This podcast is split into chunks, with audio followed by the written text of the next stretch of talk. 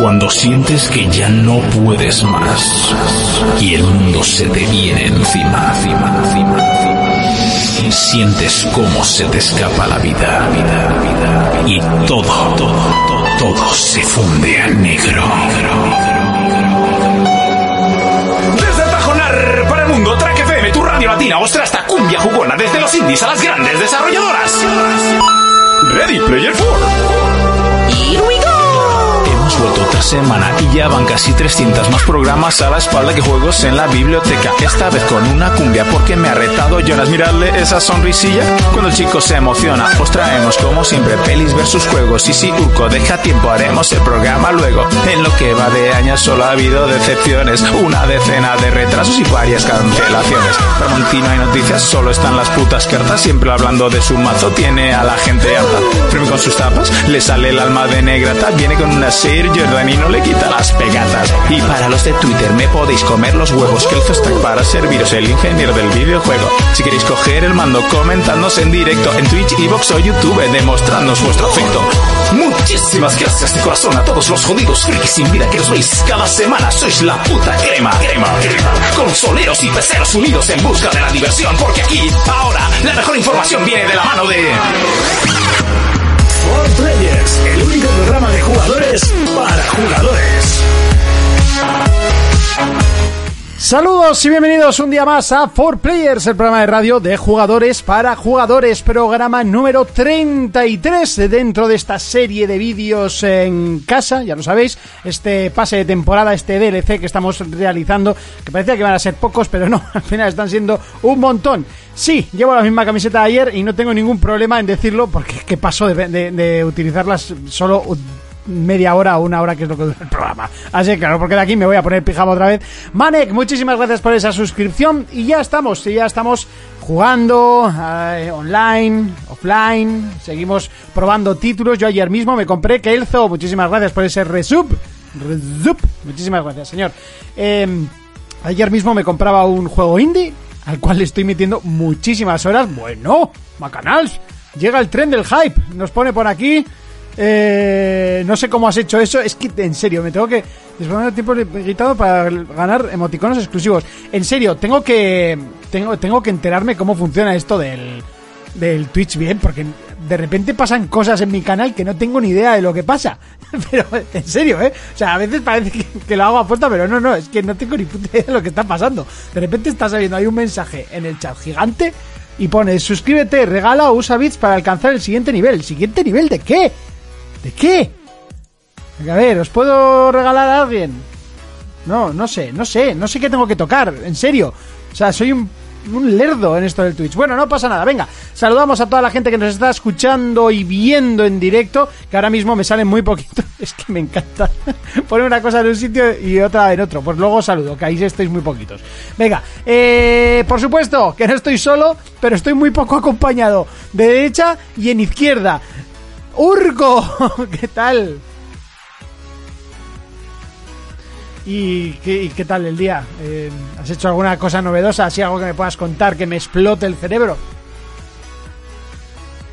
Pero qué taza más fea. No, no es fea, es horrible. es horrible. Perdón, perdón, joder, lo siento, culpa mía, la hostia, perdón. Ah, Hala, ahora, venga, ahora. Ahora, ahora se me oye. Ahora se le oye. Bueno, es pues que además ha sido culpa mía total, o sea, no... Total. Estaba enseñando la, la- la taza friki de Harry Potter que dice Monty que es fea, digo que es friki y ya está.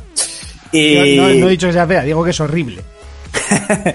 y nada, pues la verdad que jugar GTA Online, ya Red Dead me lo pasé, pero no lo he desinstalado porque tengo algún amigo que se ha picado y se lo ha vuelto a instalar al verme jugar a mí. Y también quiero probar algún día el, el Red Dead Online, porque es que el sistema de disparo Red Dead al oeste me ha gustado mucho. Y le A estamos mí me pareció a fácil, realmente. No creo que en online sea tan Sí. sencillo. O sea, Sí, a ver, era, era casi. O sea, dar un headshot en el, en el Red Dead era tan Era fácil sencillo. como apretar y disparar. Era apretar, subir un poquito hacia arriba y disparar. Eh, pero bueno, también, a ver, está hecho fácil porque si te El fijas... te para- dice: Urco, con todo lo que te quiero, es más fea que mirarte desde arriba. Bueno, para gustos colores. A él le gustan todas las mierdas militares, es lo que hay. Bueno, y su cartera de Eh, Kevlar. soy su cartera de Kevlar. Mm, decir eso, que sí, que es fácil. Además, si te fijas en el Red Dead, para hacer medalla de oro en todas las misiones, uno de los requisitos siempre era no utilizar eh, elementos que te recuperen vida. O sea, te podías pasar todas las misiones sin utilizar ninguna mierda. No, sabía ni no me acordaba ni que había cosas para recuperar vida. Sí, la comida, la comida y bueno, y luego lo- las medicinas y eso para, para disparar y todo eso mucho mejor. Eh, y nada, re- y GTA Online, que ayer lo estuvimos dando a la noche con Jonas y tal y más gente, y hoy le he estado dando un poco a la mañanita pues para familiarizarme con lo de crear misiones y tal. Y con colegas es muy divertido. Pero cuando juegas con Peña que no es tu amiga, aunque las misiones sean en cooperativo, la Peña va a su puto rollo. Sí. Era su puto rollo. Totalmente, Me han puesto una mala hostia a la mañana. Bienvenido al mundo O sea, es del online. Yo, de hecho, no estoy jugando por- a League of Legends para que te hagas una idea, porque no se puede jugar. En cuarentena no se puede jugar directamente. Paso. O sea, he escrito ya, Ya. tochos textos, o sea, directamente a Riot cuando reporto, o sea, ya textos de, de este calibre porque no se puede jugar. ¿Pero porque no funciona o...? No, funciona, porque ¿o por qué? el- el- la gente no sé si es idiota, son niños de 6 años con el ordenador de su padre o no lo entiendo. O sea, no puedes entrar a una partida diciendo os voy a hacer perder y efectivamente perdemos. Eh, no, entiendo que es gente que, mira, tendría yo- que estar expulsada del juego de por vida y a tomar por el culo. O sea, que me da igual si has, Mira. si has fedeado porque se te ha dado mal la partida. Es que se nota. Se nota cuando... Joder, eh, vale, eh, más o menos lo haces bien, pero bueno, eh, estás en una mala partida. Eh, hola Teresa, ahora mismo te presento, un segundito, que eres un poco el factor sorpresa del programa de hoy. No se te ve, también te digo, se te ve en, en negro. Ostras, yo no, no- no sabía, no sabía que había que verse. Eh, Fermín, ¿no te ha pasado ese, ese punto importante? No. Bueno, pues No, estamos no en ver. directo, de hecho, pero no te preocupes, este programa es muy dinámico y muy... a ver qué pasa. Muy Está buena. claro que... A Muy Hoy han compañero Ángel. De hecho, somos los reyes de la improvisación. antes que el resto del equipo. Sí, sí. Eh, he, de el decir, he de decir que el primer programa que hicimos, For Players 1, que encima no está ni subido a iVoox, porque se está en una, red, en una red social que se llama SoundCloud, que es como para DJs y tal. Y yo Sí. cuando subí el primer eh, programa, no sabía ni que existía iVoox, y lo subí ahí, y ahí se quedó, y ya es mítico que el programa 1 no existe en iVoox, y es, es curioso. Pero ese tuvo escaleta, y ya no hubo más escaletas. No, Esa fue la primera y la última, pero no pasa nada. Oye, seáis bienvenidos, eh, Ángel, Teresa, ahora mismo os presento, eh, darme un segundito. Urco, Sí, tranquilo. Dime. aparte de, de eso, ¿a qué se está jugando? ¿Has jugado algo más? Nada, nada, nada, nada. En el GTA Online, eh, todo lo que, estaba comentando, los diferentes estilos y tal. Y pues que ayer con los colegas está guay porque te montas tu estrategia, espera, tal, uno se subía al tejado, no sé qué, no sé cuántos. Y hoy haciendo misiones con gente que no conocía, llegamos a un sitio, ellos a su puto pedo matan al objetivo, me dejan allá tirado, me matan, perdemos las vidas y la misión a la mierda. Y yo diciendo, a ver, ¿quieres matar al objetivo para llevarte los puntos? Y todos nos vamos a llevar lo mismo. Pero si nos joden la misión aquí nadie se lleva nada. He Eh, puesto de muy mala hostia. Urco, bienvenido al mundo de, de jugar Sí, sí, sí, online. ¿Cómo se nota que no Online. juegas? Pero es que si es en competitivo, aún lo entiendo. Pero si la misión es en cooperativo y si nos joden las vidas, nos joden la Que va, misión. en cooperativo no hay un ambiente muy tóxico en cualquier videojuego, la gente pasa de todo, tío. No, no, ya, a ver, O vas con colegas, o vas con colegas que vayan realmente a. eso que es, sea, o- pero no lo entiendo. Mira, ayer estaba en el online y había una chica, era española, se le oía en el, en el general. Y de repente la oigo decir a la tía, tú es que eres muy listo, tú es que eres muy listo, hijo de puta. Para eso vas de guay, ¿no? Para eso vas de guay. Pues para eso no entres a jugar con gente, no sé qué. Y Yo, uy, uy, ¿qué está pasando aquí?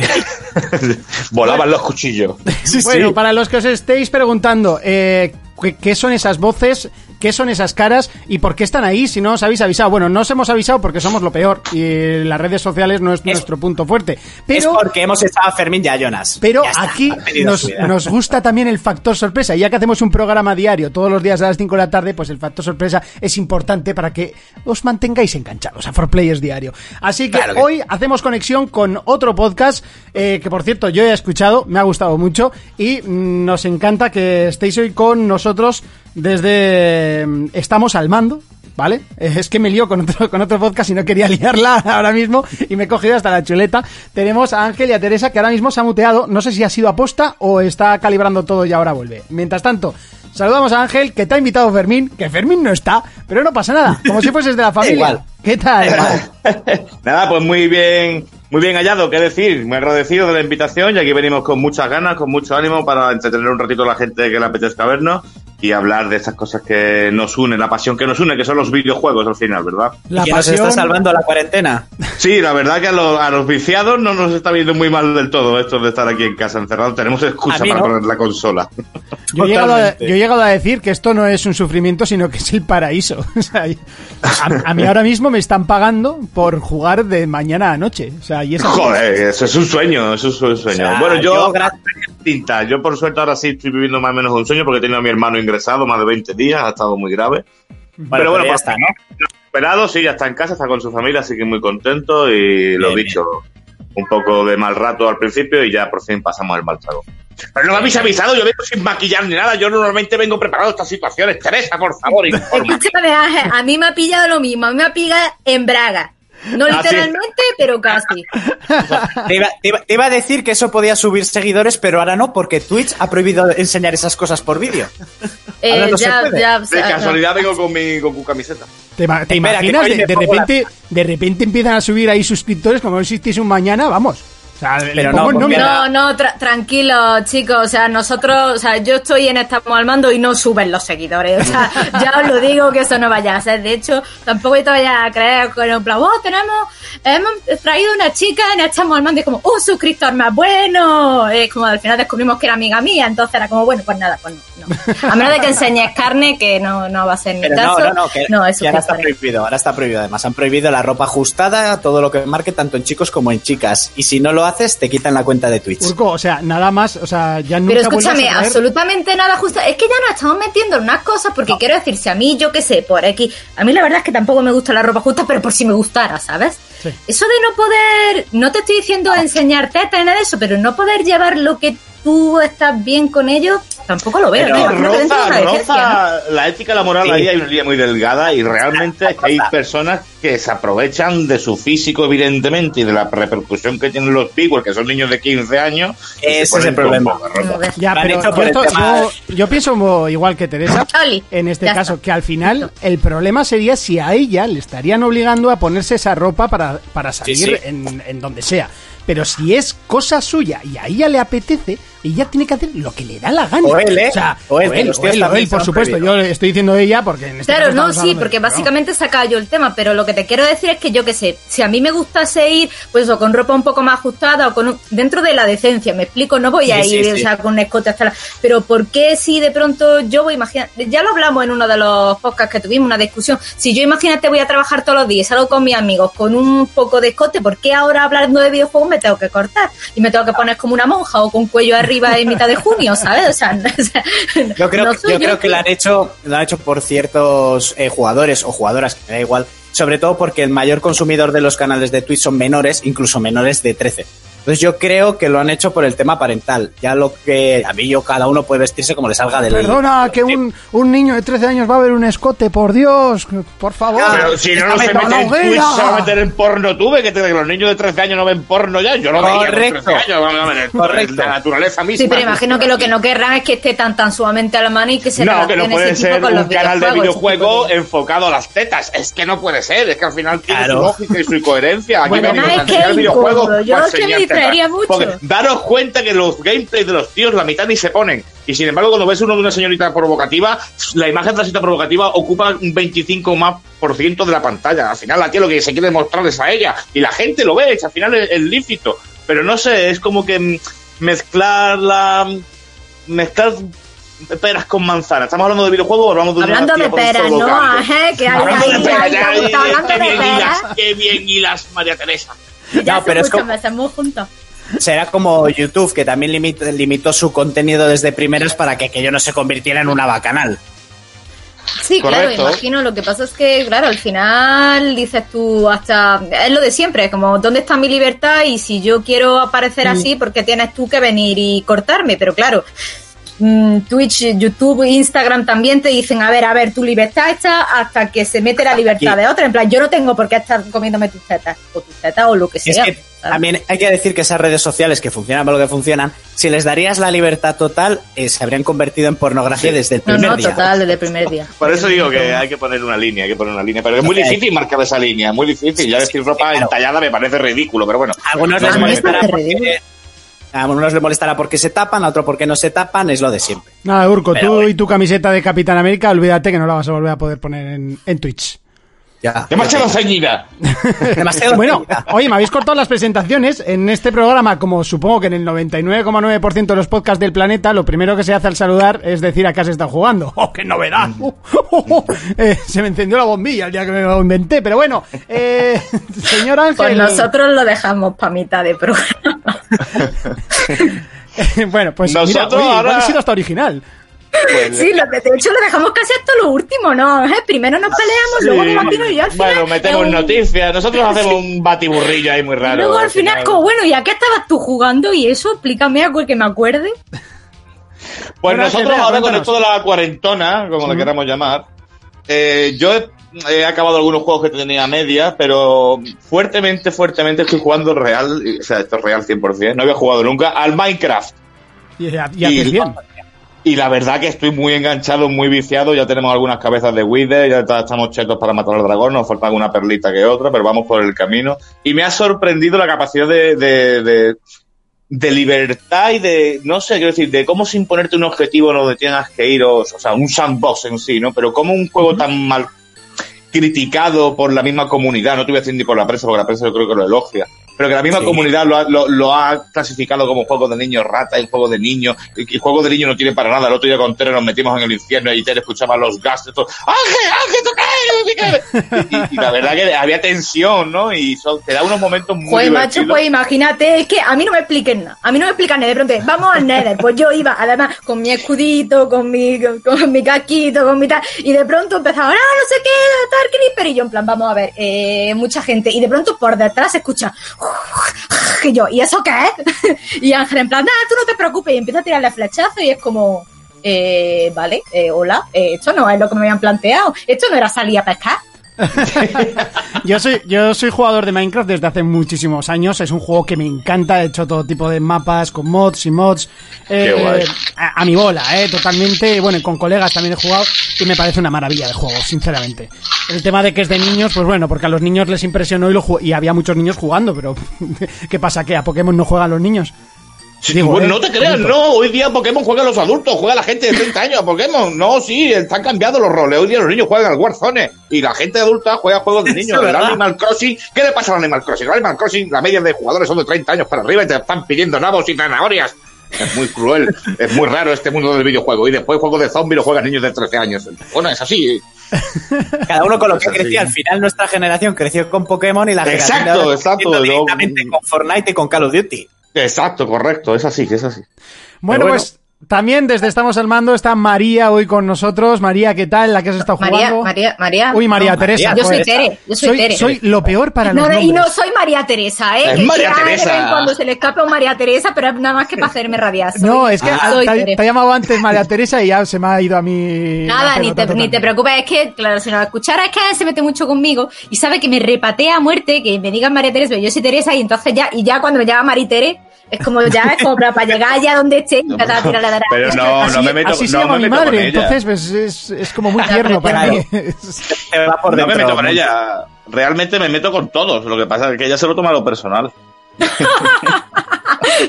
claro, claro que sí, Angelito. No, sí, Tere. bueno, Tere, ¿a qué se está jugando esta semana? Pues mira, estoy con Mass Effect Andrómeda, que de hecho ayer le estuve explicando a, Ángel un poco y le estuve enseñando el juego.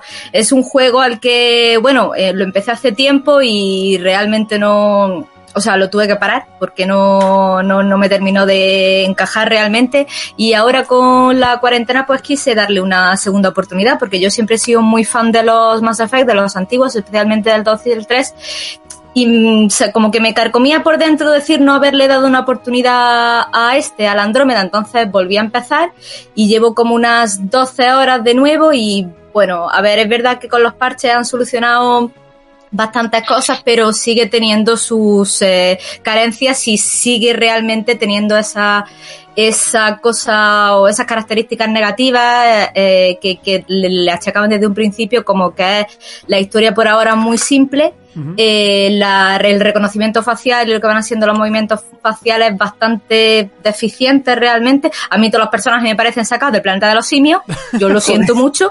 Mira que me he tirado 45 minutos haciendo a, a mi personaje y de pronto lo mete en la primera cinemática y primero no va la, no va la voz con el movimiento de la boca y segundo se le pone una, una, una lo que es una mandíbula tipo el planeta de los simios y digo yo, este no es mi personaje, con eso y con todo.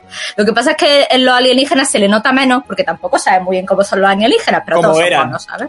Bueno, sí, como eran, son, serán, eso no se sabe. Total. Sí, bueno. Entonces, eso.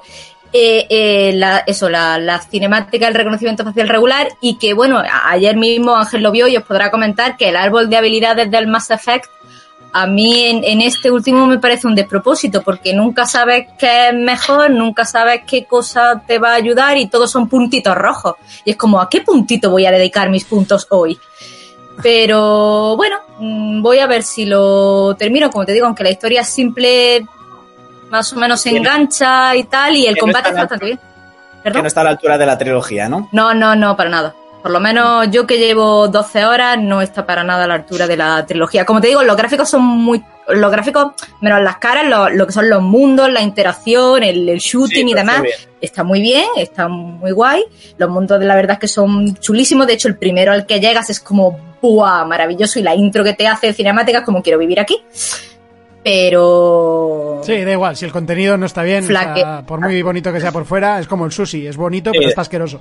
Bueno, continuamos. Eh, ¡Eh!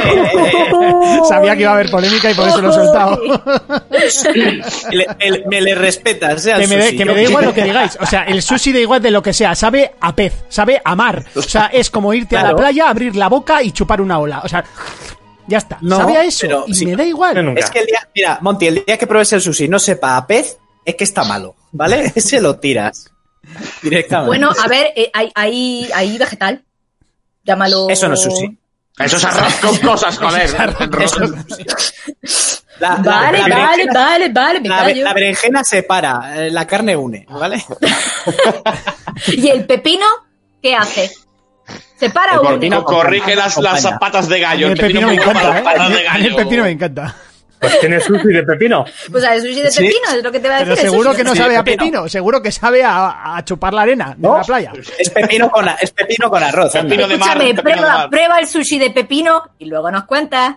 El Eso pepino es. se para. Bueno, aquí, bueno, Se un chiste para. malo de, de Kelzo. Ala, co- continúa. Continúo que al final hoy pues va a ser presentación y despedida. Yo creo que lo vamos a unir. También os digo que no hay mucha noticia que comentar porque las noticias que están saliendo esta semana son una castaña todas. Pero bueno, no pasa nada. Eh, bueno, ya tenemos los que los habituales contertulios de 4Players. Señor Fermín, ¿qué tal estamos? Muy, buen, muy buenas. ¿A qué has estado jugando? ¿Qué tal el día? Cuéntanos un poquito. El día, pues ya sabes, yo me acuesto a las 6, me levanto a las 12, me pongo a jugar. Así voy. Y te vuelves a acostar, ¿no? Y te Eso vuelves a acostar. ¿Y a qué has Es estado que me jugando? Call of Duty y... Y Star Wars. Y Star O sea Wars. que llevo una que vale por 4 ya. Ayer era por 3, hoy es por 4. En la vida hubiese dicho que te iba a gustar ese juego, Fermín. Buah, pues lo estoy gozando muy fuerte.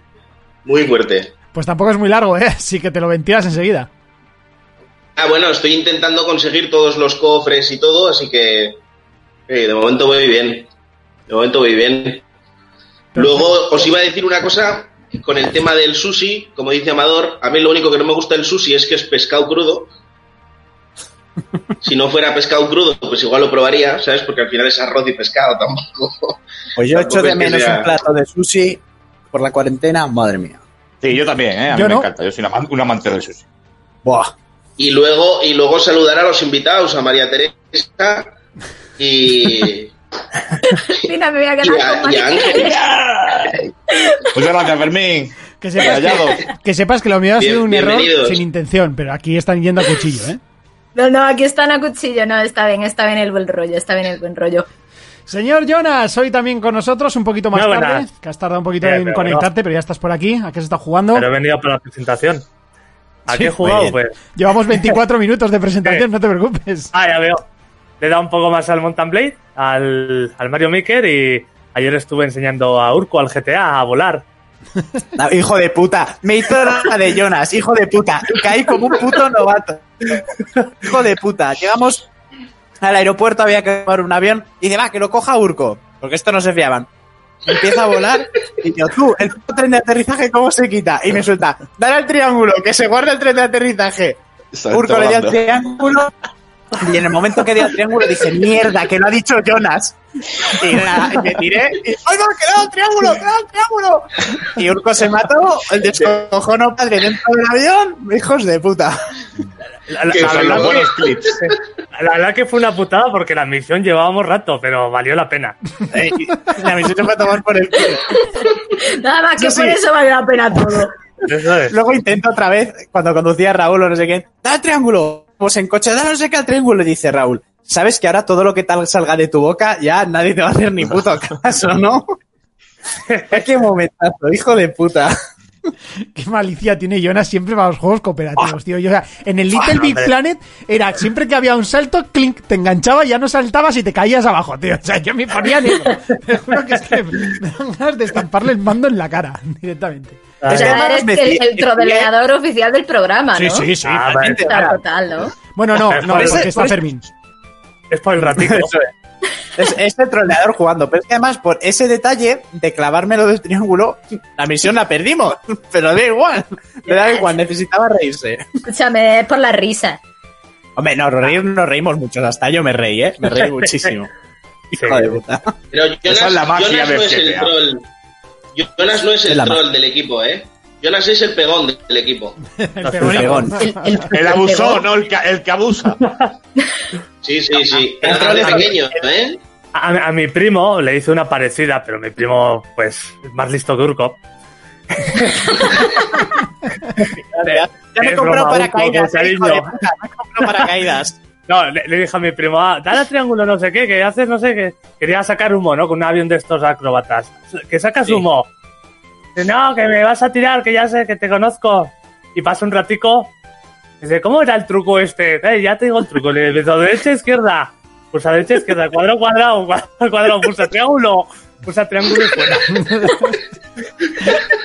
Y esa, esa estaba yo, no sé si estaba con él o estaba en su casa o no me acuerdo qué. Estamos, estamos hablando por, por el micro. Con el micro. Qué, qué mala persona eres. Bueno chicos, si os parece, repasamos un poquito las noticias. Eh, como ya he dicho, no hay gran cosa. Esto, de- esto del coronavirus pues nos está haciendo tener cada día po- poco soso el tema noticiario, pero bueno, por lo menos Xbox ha hecho oficial su nuevo logotipo, el logotipo de Series X, que yo lo he estado viendo y está bastante guapo, ¿eh? Fermín. Sí, los han patentado. Es que es curioso que, Bueno, se- lo- que patenten el, el logotipo después de presentar la consola, ¿no? Ya. Bueno, tanto como Bueno, curioso, no sé.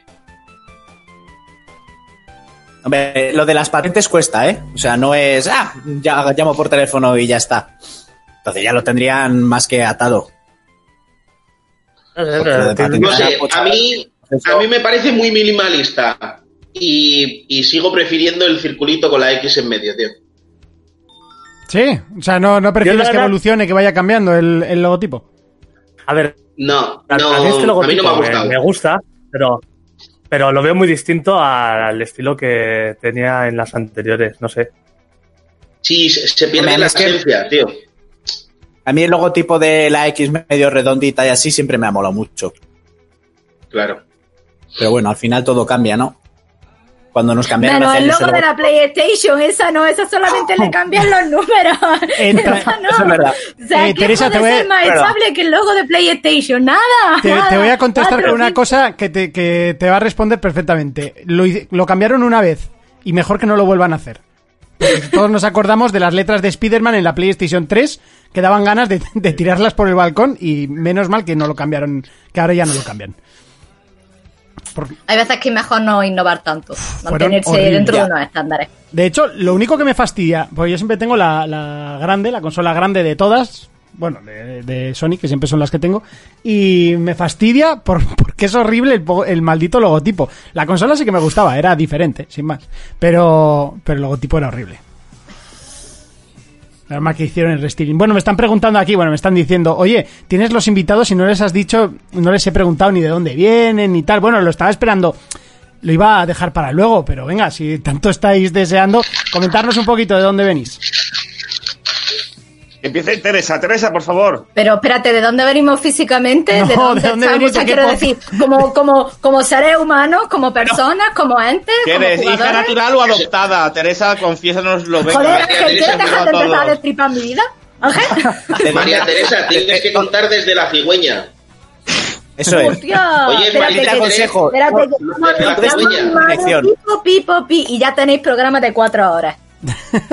vamos a ver, eh, ¿de dónde venimos? Pues, de- pues nos- vamos a ver. Esta colaboración salió del, del Corona Podcast, que fue un podcast multitudinario que, que hicimos con un montón de gente chachi, donde ahí conocí yo a Fermín, estuvimos estuvimos hablando y ya pues eh, pues salió esto. Nosotros somos Estamos al Mando, que es un podcast de eh, videojuegos en clave de humor. Siempre decimos el clave de humor es que se nos va la cabeza en cada uno de los programas que hacemos, en donde pues estamos eh, Ángel, eh, mi compañero aquí, estoy yo, está David, eh, David Ciruela, que fue el que pues el que tuvo la idea de hacer un podcast, está Lee, eh, que es la persona que anima con chistes malos, y está Samu, que es la persona especializada en PC.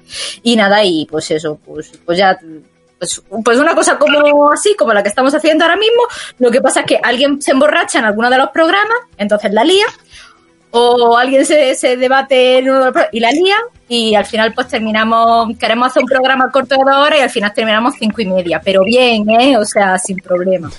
Y... Lo de cinco y media espero que sea una, una exageración. No, no, no. No, no, hay programas de 5 horas. ¿En serio? No, ¿Pero sí. cómo podéis hacer un ¿Serio, programa eh? de 5 horas? O sea, si yo algo- una vez hicimos uno de 3, que fue el, de- el del mítico de 3 de la triada, y, y me pareció, vamos, eso larguísimo, y digo, esto lo tengo que cortar en dos. Por Dios. Sí. Yo con los de luces en el maneras, es 5 que y un programa... ¿Eh? Que, eh, de- A ver, traduzco a uno y al otro. Urco dice que con los de luces en el horizonte ya hacen programas de 5 horas. Mira, a Lu- Luis puede hacer si quiere un 24 horas. No tiene problema. O sea, da igual. Sí. Pero Y entre medios ha- hace programas entre especiales. medios hace programas especiales. Es Para que que- me canse de los 5 horas. No, No, realmente nosotros es que- al- la culpa de... Perdón, la, la duración del programa nosotros no lo estimamos. Nosotros al final traemos contenido, lo ponemos sobre la mesa cada dos semanas y decidimos qué, de- qué vamos a hacer. Si hablar de noticias, si hablar de a qué estamos jugando, de algún debate que haya surgido esa semana. Entonces hay veces que según qué sección se nos va la pelota y a lo mejor una sección que está programada para 20 minutos se nos va una hora, pero porque hay, hay tema y hay conversación y queremos que el contenido es divertido. Entonces, a veces yo soy partidario también, yo muchas veces lo digo a David, que David es el que eh, edita y organiza más que nadie.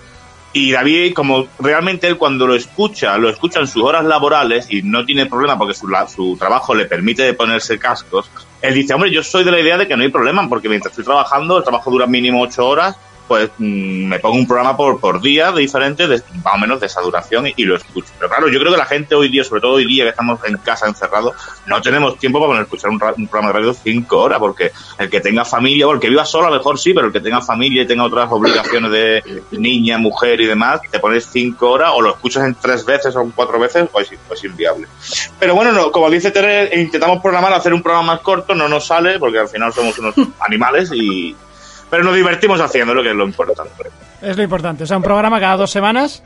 Sí, cada 15 días sacamos un programa. A no ser también que venga algo especial y alguna cosa así rara, que puede ser un análisis o una cosa fuera de norma, pero cada 15 días solemos sacar el programa ordinario, que le solemos decir nosotros. Llegamos poquito, llevamos un año, un año y algo, ¿eh? No sé, yo ya no sé ni cuánto tiempo. Vale, que no eh, somos tampoco... Enseguida ya veréis como de repente decís, no, ostras, pues llevamos más de cinco y otro te dice, no, llevas siete, que es lo que nos ha pasado a Eh. nosotros. ¡Hostia! Creo Pues sí, que, pues... creo Yo- que este es es buena nuestro señal, séptimo ¿eh? año, ¿no? Es, El nuestro es el séptimo, sí. es Desde octa- el 2013. octava temporada, séptimo año, sí.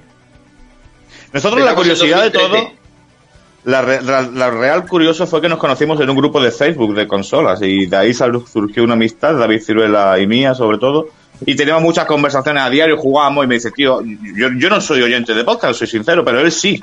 Ángel, me gustaría hacer un podcast contigo, vamos a buscar gente.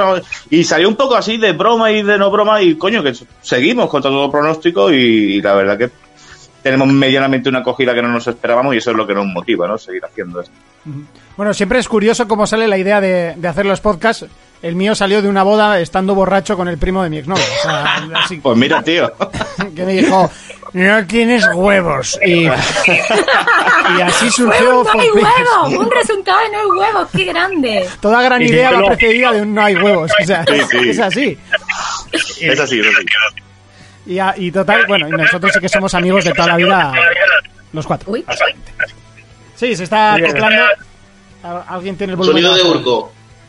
Puede ser. Yo luego, yo luego se lo dije a Urco borracho, me acuerdo. Correcto. Y Urco se me puso de rodillas diciendo que quería estar en el podcast. Así, sí. ¿Ve, ve, Ángel, como todo implica alcohol? Yo se lo digo a David, todo, todo lo relacionado con alcohol al Tú, final eh, te, te evita el coronavirus, mira tú si es bueno el alcohol, el hijo de puta. Mira, por aquí María dice, al menos agradezco que haya otra mujer entre nosotras. Encantada, Teresa. Bueno, María es una un- eh, nuestra única oyente, básicamente porque a todas las hemos ido perdiendo por el camino con alguna burrada que no sé qué hemos soltado y las hemos ido perdiendo. Eh, entonces, pues bueno. siempre- Encantada, María. Encantada, aquí estoy. Haciendo aquí barricada, haciendo aquí que se nos escuche cada vez más. En representación. Yeah. Real Destroyer dice, ya era hora de un crossover con gente de bien. Es escuchante nuestro también, es verdad. Sí, claro. Un saludo. Retacao por aquí comenta que él hizo una vez un programa de ocho horas. Madre de Dios, ocho horas de No, podcast. no, pero- Pero la ¿Sobre cuestión? ¿comió? ¿Fue al servicio? O quiero decir, ahí faltan los detalles de eso. Ahí los detalles, ahí la chicha falta. Eh, wow, o sea, vosotros no contéis con que yo voy a hacer un programa de ocho horas, pero ni loco. Eh, eh, me, ha- me ha hecho, me ha resultado curioso que habéis dicho que el que monta, el que lleva, el que todo es otro, y vosotros dos sois los que estáis haciendo el crossover. ¿Por qué los que organizamos los podcasts nunca nos llaman para hacer los crossovers? Si yo casi me he tenido que arrastrar para hacer hoy el primer, mi primer crossover con, con un programa de radio. Porque sois los menos importantes. sea, Porque no, David, seguramente también tenía un acontecimiento hoy, ¿eh? deja todo. Da- David iba a venir, pero creo que también tiene un acontecimiento esta noche, ¿no es? Tere tenía que grabar Tiene con otro, alguien. tiene otra colaboración, me Es parece que que esto es del confinamiento podcasts. han surgido Sí. ahora los crossover y demás, que está muy bien, que me encanta la idea. Yo creo que al final une la comunidad y nos da a conocer a diferentes. Sí, así conoces gente, tío, eso está guay. Claro, al final yo creo que es muy positivo, pero que es verdad que ha surgido ahora con esto de estar encerrado y no tenemos nada que hacer y veo genial por invertir las horas en esto. Entonces David, le hubiera gustado mucho venir, pero es verdad que decía, tengo otra cosa que hacer hoy, vamos a dividirnos y así un poco pues... En otra ocasión lo invitáis y venís a él y me traéis a mí para que lo insulte y veréis la que liamos los dos, que es que... es Sí, tío, eso, es el great, el great hit del programa. eh, y Ángel de debate, peleándose los dos el uno al otro y yo por detrás, chicos, No, chicos, pero lo quiero mucho, lo quiero seguir". mucho, ¿eh? Yo a mi ciruela Sí, sí, que no, no, me lo toque nadie. Mi ciruela Es solo una de las cosas que sí tenemos, que no, que no, no lo llevamos nada al terreno personal. O sea, nada. Nada, todo es, nos insultamos y después, bueno, venga, nos echamos un CTR y es como, vale, sí. Y nos seguimos insultando, pero bueno, más.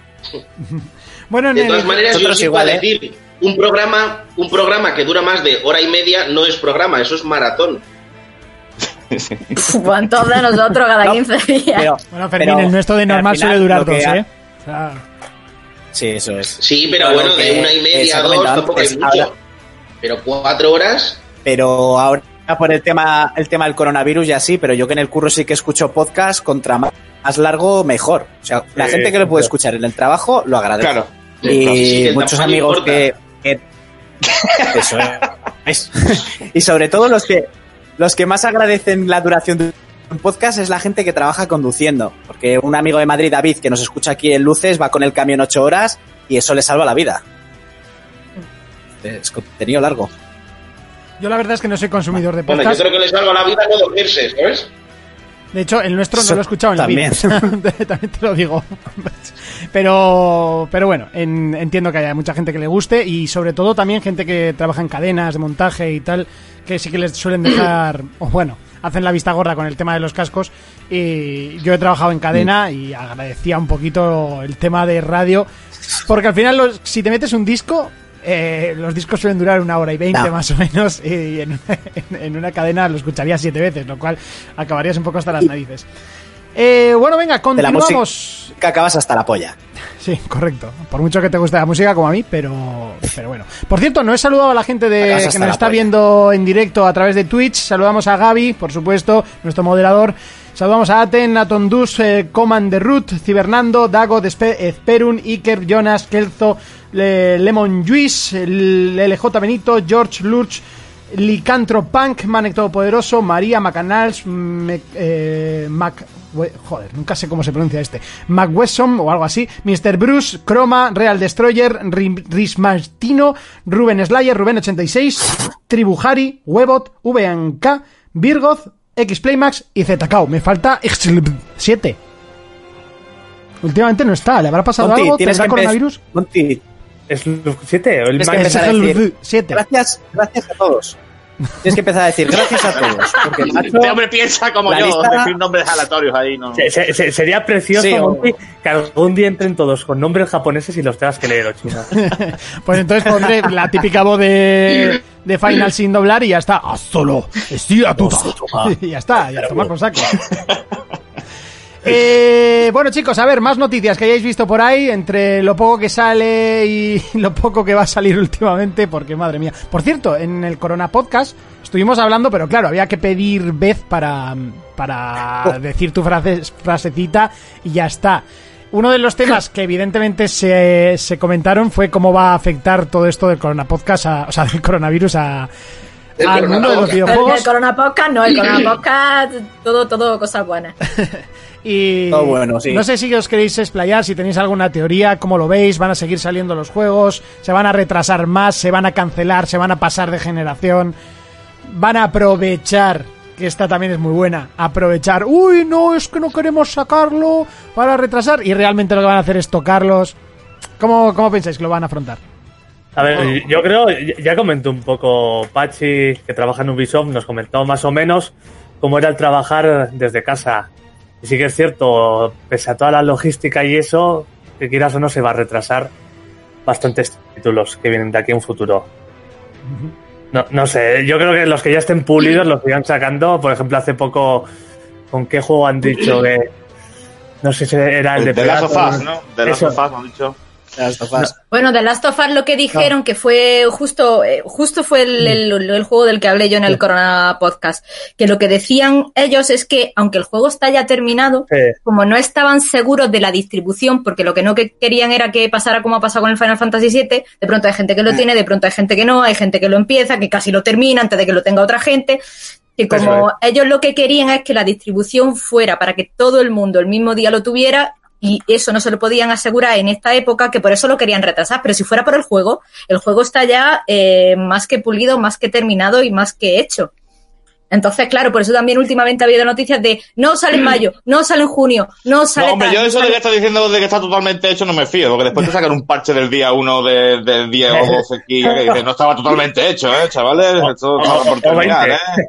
Yo, así bueno, que- a ver, yo, yo Al confío final, eh, lo que hay que ver es que la industria, la industria de videojuegos te da la posibilidad de la compra digital, que sí que no te pertenece a ningún otro tipo de, de hobby, a lo mejor tú no puedes jugar al fútbol desde casa, ¿no? Ni- no sé, pero que en este caso el, el mundo del videojuego te da la oferta o te ofrece el poder comprarlo digitalmente, que sí que es verdad que no estamos acostumbrados, es más, sobre todo yo creo que la, la gente de nuestra edad, sí, ¿no? De- de perfil más o menos mediana edad, se puede decir, de 30 años para arriba, que hemos conocido siempre el formato físico Ma- y nos maduritos cuesta mucho sexys, por favor. adaptarnos al, al, al digital, pues eh, no, somos reacios, pues somos reacios porque no vemos ninguna ventaja, pero al final nos Sí. tenemos que acostumbrar. ¿Por qué? Porque dices, tío, bueno, pues antes de tener que ir a la tienda o esperar de Amazon, pues si de aquí lo Ya, compro pero, es directamente. que, y lo- pero es que tampoco tengo- el digital lo están haciendo atractivo porque hay Pero, juegos por- que están ya en formato físico a la mitad y todavía los ves en PS Store a 69,95. Pues ese es el y problema que dices, hacemos "Vamos a ver". la- la- las antiguas Eso lo yo les da igual.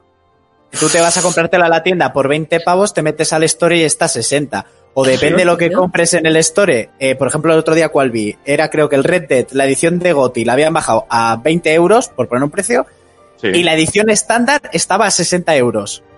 Y dices, hostia, Sí, macho. no tiene Claro, lógica. es que no. La sí, chicuela, la chicuela, o sea, y siempre sí. Chicuela, Claro, chicuela que le he claro. colado, claro, ¿no? Es tío? como te hemos hecho te la oferta conmigo. descuento en la edición GOTI. Pues menos mal que es la primera que me sale o que los gamers estamos acostumbrados y te lo buscas. Pero eso, si en, si en formato físico está más barato, hostia, ajustame el digital. Claro, si es que, es que el, claro, el digital es todo ventaja, porque quiero decir, o sea, no tienes nada, o sea, sencillamente descargarlo y tal, el mismo día. No, no tienes incluso que ir para las empresas son ventajas, para las empresas Sí. son Para- beneficios. ¿eh? Para ellos es todo beneficio. Se quitan un montón de cosas de por medio. de Pues, gastos. en- encima es lo que Claro. digo yo. Si lo sacas digital, cóbramelo ya de primeras más barato que en físico. 40, Exacto. 50 pavos. Sí, porque claro. te estás ahorrando un montón de logística y de cosas, cabronazo, y de transporte y de todo. Urco, Eh, en eh. los productos digitales se paga se pagan aranceles y se paga IVA también, que eso es cosa Sí, del sí. gobierno. Me parece muy bien, pero se Ya, está pero los materiales no, quiero una decir, el producción material de carátulas, de Claro, claro, la carátula, el plástico, el disco. la mano Pero de que es el obra gobierno y- el que marca ese precio. Sí, que, sí, pero que me... que te pasa lo mismo en Estados Unidos, que vas a Estados Unidos y hay estados en los que los productos digitales no tienen un IVA tan alto. Entonces impuesto. menos dinero. Bueno, Pero que ya... Pero eso es no cosa- que no ¿Por ¿Por qué la oferta digital de PC entonces es diferente a la de consola? Porque Eso entonces en, en digital en PC un juego a 15 papeles mientras que en consola lo encuentras a 60. Cosa que no tiene lógica. Es que no tiene lógica. Incluso de salida tú ves juegos nuevos que en PC están igual a 50 o a 60, como ha pasado con algún, algún Ghost Recon, que en PlayStation estaban a sus 70 pavos.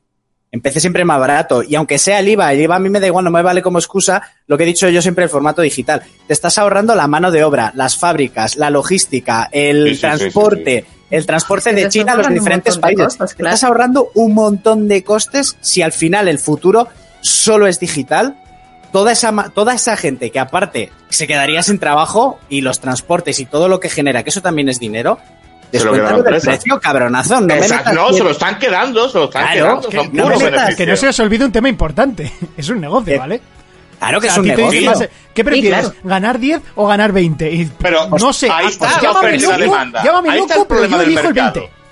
Pero es Vale, que el mercado sí. funciona así, el mercado hay una oferta, ¿vale? Eh, Eso pasa con, lo- con las skins de pago y su puta madre. Si la gente no las comprara, no existiría la oferta, pero como la gente las compra, pues, ah, pues ahí está. Pero entonces, ¿qué pasa? Con esto del mundo digital, si nosotros los compradores, como digo yo, los, los, los que vamos a comprar, ¿no? Los usuarios, Los tomamos sí. conciencia, nos ponemos de acuerdo y decimos, mira, pues no, por ahí no paso, no compramos ni uno en Final Fantasy VII porque 70 pelotas me parece una barbaridad, porque, pues, claro, eso es inviable, pero eso sería lo ideal, tuviera mira. como la empresa no quedarán más cojones que bajar el precio. Dije, te voy a poner este ejemplo. Eh, tú ahora mismo tienes tus 70 euros y te doy la opción del Final Fantasy VII digital o ese Final Fantasy VII precioso que te ha venido con una caja metálica con la que aún te estás tocando. Mira, cómo suena. Ay, es que la caja metálica mira tan oye. bonitas. Mira cómo suena. Ay, qué preciosidad. Es que hasta, hasta huele bien. Pues eso. No, huele a hierro, pero... Para, para, para no tener... Ya, o sea, plomo. Para tú eh, decir, no, me quedo con la digital, ¿cuánto dinero te tendría que descontar yo de esos 70 euros? hombre, eh, de- de todo. es que no. pagarías A ver, 30, pagarías Urco, me 30 estás poniendo, gusto, me estás comparando... eh, No, es lo que hay. Es como mira, la su velocidad, momento- tronco. En su, en su momento, Fermín se compró por 150 pavos aquella edición de lujo del Grande Auto 5 que venía hasta con una gorra que era una puta edición especial maravillosa. Y tienes Una gorra, una bolsa de, del la, banco con llave. la- la caja metálica, el mapa, la linterna, todo. Y tú te cogías Bueno. la edición de lujo digital, sin gorra, sin caja, sin nada, sin mochila ni pollas, y eran 100 euros. Eh, pero te venían skins. Tenía un, so- tenía, un tenía un sombrero nuevo, ¿no? Como la Stacy Malibu. Pero ¿Sabes es lo la que misma, vamos? ya, pero con Pero, sombrero. la- pero el sombrero es nuevo. Pero con sombrero. Al final, el mensaje, el mensaje que queremos dar de lo de que si la industria va a retrasar los videojuegos, yo creo que tienen la opción de hacerlo digital. Además, no lo va a hacer, evidentemente, o lo harán algunas compañías y otras no. Pero que mm, los que estamos anclados ya en la vieja escuela del videojuego no somos fáciles de convencer ni entrar por A ver, el mercado no. digital va a ser el futuro y vamos a pagar lo que ellos quieran que Sí. paguemos porque la cosa es así. A lo que voy yo es que cuando el mercado sea solo digital, también deberían ser un poco más baratos los juegos. Porque yo, por ejemplo, a día de hoy, en vez de gastarme una película a 30 pavos, pago 15 euros al año por tener Netflix, Por Netflix. o 15 euros al año por tener Disney Plus. Que es muchísimo más barato que si yo me comprase la saga entera de Star Wars en Blu-ray. Y la sigo teniendo en 4K. Eso es. Pero la excusa cuál va a ser, que el mantenimiento de los servidores de una plataforma de videojuegos es mucho más costosa de llevar que una de, de películas y series. Al final, es que, Eh, sí, eso es, sí. Ah, no lo sé. me coman las los- que perras, me coman las los perras no lo van a sacar. lo que- Las perras no, no, Pero hombre, siempre, y si no van a encontrar la medida para que sacarnos las perras. O sea, quiero decir, o sea, esto está más que estudiado, se llama marketing. Correcto, Sí. correcto. Mira, Kelzo pone, se siguen vendiendo vinilos. Exactamente iba a decir lo mismo, porque no creo que vaya a eliminarse nunca el mercado físico como tal. Que se venda mucho menos, por supuesto. Pero tanto como eliminarse, ostras. Eh, cuando, o sea, si yo, si sale realmente un hipotético Final Fantasy VIII Remake, yo, o sea, es que no, me, no es que me compre la coleccionista, es que me compro la de mil euros, o sea, me compro todo, todo, me compro la tienda, si es necesario, para ese día ir yo solo. A ver si me entiendes. Eh, evidentemente hay juegos que yo me da igual comprarlos digital, pero hay otros que no. A ver, el físico yo creo que no va a desaparecer porque hay, como decía Ángel, muchísimo mercado de gente que le gustan las Steelbox, las ediciones limitadas, ediciones coleccionistas y, y, y es más, de hecho se están, casi que va a haber una competición, pienso yo, entre la edición básica digital más barata y las ediciones coleccionistas donde te vengan pues libros de ilustraciones o pues eso, cajas metálicas, banda lo sonora y sí- demás. Igual lo que sí desaparece es la edición estándar Normal física. La Es estándar esta igual desaparece, que tendría más No sentido. aporta nada. Es que lo que No tendría nada. sentido, porque para tener un disco normal y corriente, para eso Con- me bajo en digital y no tengo tanto. Eso O es. sea, dejo es- espacio en casa para tener el pedazo de tocho de, eh, yo qué sé, de, de estatua o de. Sí, claro. Mueble Viagra, de- se llama mueble Viagra. Ese mueble lo abres y se te pone dura. El mío no tiene, el mío no tiene puertas. Ay, y por otro Dios, que Ángel. tiene puertas de cristal. Tú Y- y a llegas a, mi casa, Vas pegando pichazos por tu casa. ¿no? Bueno, por Eso, aquí, y, a, y a- y a- y a veces que ni en físico, porque tú, tú- hay casos en PC sobre todo que te compras la caja en físico y te viene el código. Eso es muy triste. Es que eso es muy triste, ¿no? Eso ya es que para eso, en serio, no. Es que no lo Yo vendas. Yo diría, propuse- dame el código en un posi o lo que sea, puso- pero no. me- o sea, no, tanto. tanto Me pareció buena de idea lo que hizo lo que hizo un poco Nintendo con los amigos. En vez de darte un CD, que te den una figurita de mierda, la figurita tenga una clave, tú te vas No a me tu clave, pero tienes tu figurita, tienes algo físico que puedes tangible, algo que puedes tocar, ¿no?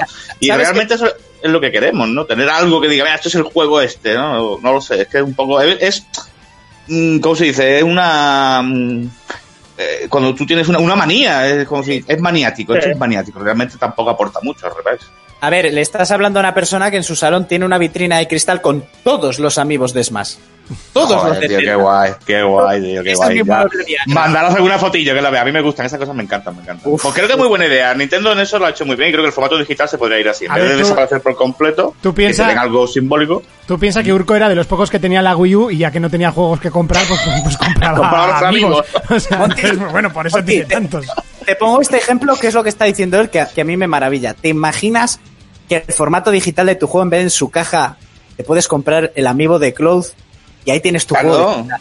El de Squall, y ahí tienes tu amiibo digital. El de, yo qué sé, y así de tus juegos. Hostia, que si vas a vender físico. Sí, vende, sí, vende, claro que vende. Claro que vende. Y al final cambias el sistema porque das una clave, das un- unos números que al final tú lo metes digitalmente y se te descarga la- el juego en sí. Pero tú tienes tu, tu cosa tangible, como digo yo. Tú tienes en tu armario pues lo representativo a esa compra. Que es al final lo que nos gusta a los coleccionistas, lo que nos gusta este mundillo. Sí, lo que las madres dicen para quitarle polvo a un es. Bueno, por aquí Macanals dice que si eso pasase, las tiendas pasarían de vender consolas y Gaby apunta que es precisamente lo que le pasó a PSP Go, al principio iba a ser todo el catálogo digital y claro, las tiendas pasaban de venderlas, evidentemente. Si, si No te va a reportar ventas de juegos, ¿para qué vas a vender la consola que te vas a llevar? Nah, o sea, es... También, también es verdad que hace poco, hablando con, con los amigos de aquí de Pamplona que trabajan en Game, en las tiendas Game, eh, y hace poco que estuve en una de las tiendas y estábamos hablando, había salido, el, creo, el último Call of Duty, y de cuando salían los Call of Duty antes, que tenían una cola de, de 300 reservas, igual vendían 50, porque claro, el mercado digital ya se nota en esas tiendas que cada vez hay más merchandising que juegos. Porque cada vez todo es más digital y el Call of Duty decía, el Call of Duty es, es la vara de medir. De cuando vendíamos 500 en una tarde de estreno, ahora igual vendemos 50 o 60. O un FIFA, sí, señor. sí. Sí, sí, sí, sí. Bueno, yo 50 o 60 lo dudo. Y yo te digo que yo he estado en la, en la campaña del Modern Warfare 2 y eso No, no, no, que, que me- sí, sí, pero que me dijeron que con el último Call of Duty, y además hablaban, dice, yo me acuerdo del Modern Warfare 1 y del Modern Warfare 2, de tener en la puerta a la gente y tener un listado de 500 personas con el juego reservado, y el último Call of Duty teníamos de reservas 60. Me lo dijo el chaval de Game, me dice, 60 teníamos. Ya, pero, pero ¿en qué tienda fue y qué Call of Duty estamos hablando? No este, el anterior, que era solo online. Pero, coño, que ha bajado, no, o sea, no, no este, que la, era en la Morea. Este, lo- en la Morea. este último, este último la reventa en ventas. Sí, claro que sí, pero más en digital que en físico es a lo que voy. Sí, solo hay que, solo hay que ver las tiendas, que cada vez venden más peluches y más cosillas porque tienen que generar el, el dinero de otras cosas. Bueno, de hecho, Game ya no vende ni juegos. O sea, yo- Pues la eso. última vez me costó encontrar la, la estantería de los juegos. Pues eso, eso es. Cada vez Sí, hay felpudos, ahora hay felpudos, tazas. tío. Y, y- y cuadros. Eso es, y cuadros. Una sección del Ikea. Ahora, exacto, Game vende de todo, por lo menos en las tiendas físicas, de todo menos videojuegos. Casi que ya los videojuegos se venden o en digital o en la tienda online. Y después físico es las madres con los críos chicos para ver si aparte del videojuego se llevan una taza, un peluche, una figura, un lo que sea. Sí, Sí, y además los chavales, los de nuestra generación, lo que dice él, es somos más del mundo físico, pero todos los que vienen de por detrás nuestra, da que son de, son de Fortnite y todo esto, si no pueden, si no salen de su habitación, mejor. Y si lo compran digital y su padre no se entera, mejor. Mejor. Ahí luego llegan los agujeros en la tarjeta de crédito y el padre dice, ¿esto qué es? 600 euros en el LOL. ¿Qué, qué es esta mierda? ¿Qué ha pasado? ¿Qué ha pasado? 600 euros en el Te LOL. hubieras ido de puta, gilipollas. Sí, no sé, se, se dio- Contrólate, No, ya lo estáis yo desatando. yo ya hasta lo estáis desatando, ya me lo estáis Es que es lo que queremos. Claro, desátate. No, pero sí se ha dado casos de esos tochos en, en no sé qué juego, salió en Estados Unidos, un padre que le llegó el extracto bancario y se había gastado su hijo en formato digital, no sé si son dos mil o tres mil dólares. Claro, Sí, el sí. chaval empezó, Seguro. tira, tira, tira, que si skin, que si no sé qué, que si no sé cuántos. Pero Se la mano. responsabilidad de los padres, ¿no? De dejarle una De, cuenta. de- de dejar la tarjeta de crédito guardada en la consola. No, no, eso no. Y, el No sé. y no saber que existe el botón de control parental. Pero bueno, no, no pasa nada. Eh, Pues- ahí la culpa es de los padres, por supuesto. La culpa es de los padres. Bueno, no, no sé si tenéis alguna noticia más. Yo creo que no hay nada más reseñable que apuntar en el día de hoy, así importante que haya salido. Eh, si os parece, pasamos directamente a repasar el temita que teníamos hoy preparado. Eh, un tema curioso y es que queríamos comentar los mundos que más nos han fascinado, los mundos, escenarios que más nos han fascinado en el mundo de los videojuegos. La verdad es que es algo curioso porque yo he estado dándole vueltas y otra vez no quería meter todos los Final Fantasies de mi vida por intentar variar un poco y me ha costado bastante. Pero bueno, me gustaría saber los vuestros. No sé cómo lo habéis planteado. Eh, entiendo que Fermín os ha contado, ¿no? Que íbamos a hablar de esto. Chicos. Sí, Sí, Vale, sí, vale, sí, vale, sí. vale, perfecto. Eso sí, eso sí. Vale, a ver si, Bueno, digo, a ver si les voy a pillar mal. ahora tras pies y me fastidian. Bueno, Fermín, eh, hoy te toca a ti empezar. ¿Qué mundos a ti te han fascinado? Venga, va, yo he intentado hacerlo un poquito bien, ¿vale? Mira, Y yo lo he hecho un poquito número- mal. En el puesto número 5 me voy a quedar con No Man's Sky, ¿vale? Pero tiene su porqué. En serio. No es porque me haya gustado, ver. ni mucho menos. Adelante. No es porque me haya gustado, ni mucho menos. Es simplemente porque el juego en sí tiene 18 quinto millones de planetas y fue de los primeros. No, no, no sé si de los primeros exactamente, pero sí que ha cogido de referencia a muchos juegos para que cojan lo del sistema procedural. ¿Vale? Son planetas que se crean aleatoriamente y si hablamos de esto, pues yo creo que hay que darle a Hello Games pues su reconocimiento ahí. ¿vale? Sobre todo por el diseño del tiranosaurio, que es maravilloso. Sí, con el pene ese en la cabeza, ¿no? y con las alitas, con las alitas de mariposa. Es historia del mundo de los videojuegos. Lo que me he reído yo con ese Este vídeo. ese vídeo es, va, ese vídeo es la hostia. O sea, yo no me he podido re- de, de verdad de tener agujetas de ese vídeo. O sea, de- Es que sobre todo la primera vez, me gustaría volver a revivir ese primer momento que lo vi. O sea, maravilloso, maravilloso. Olvidarlo y volver a verlo. Es que es Total, total, total. Continúa, Fermín. Bueno, ese, eh, ese para empezar.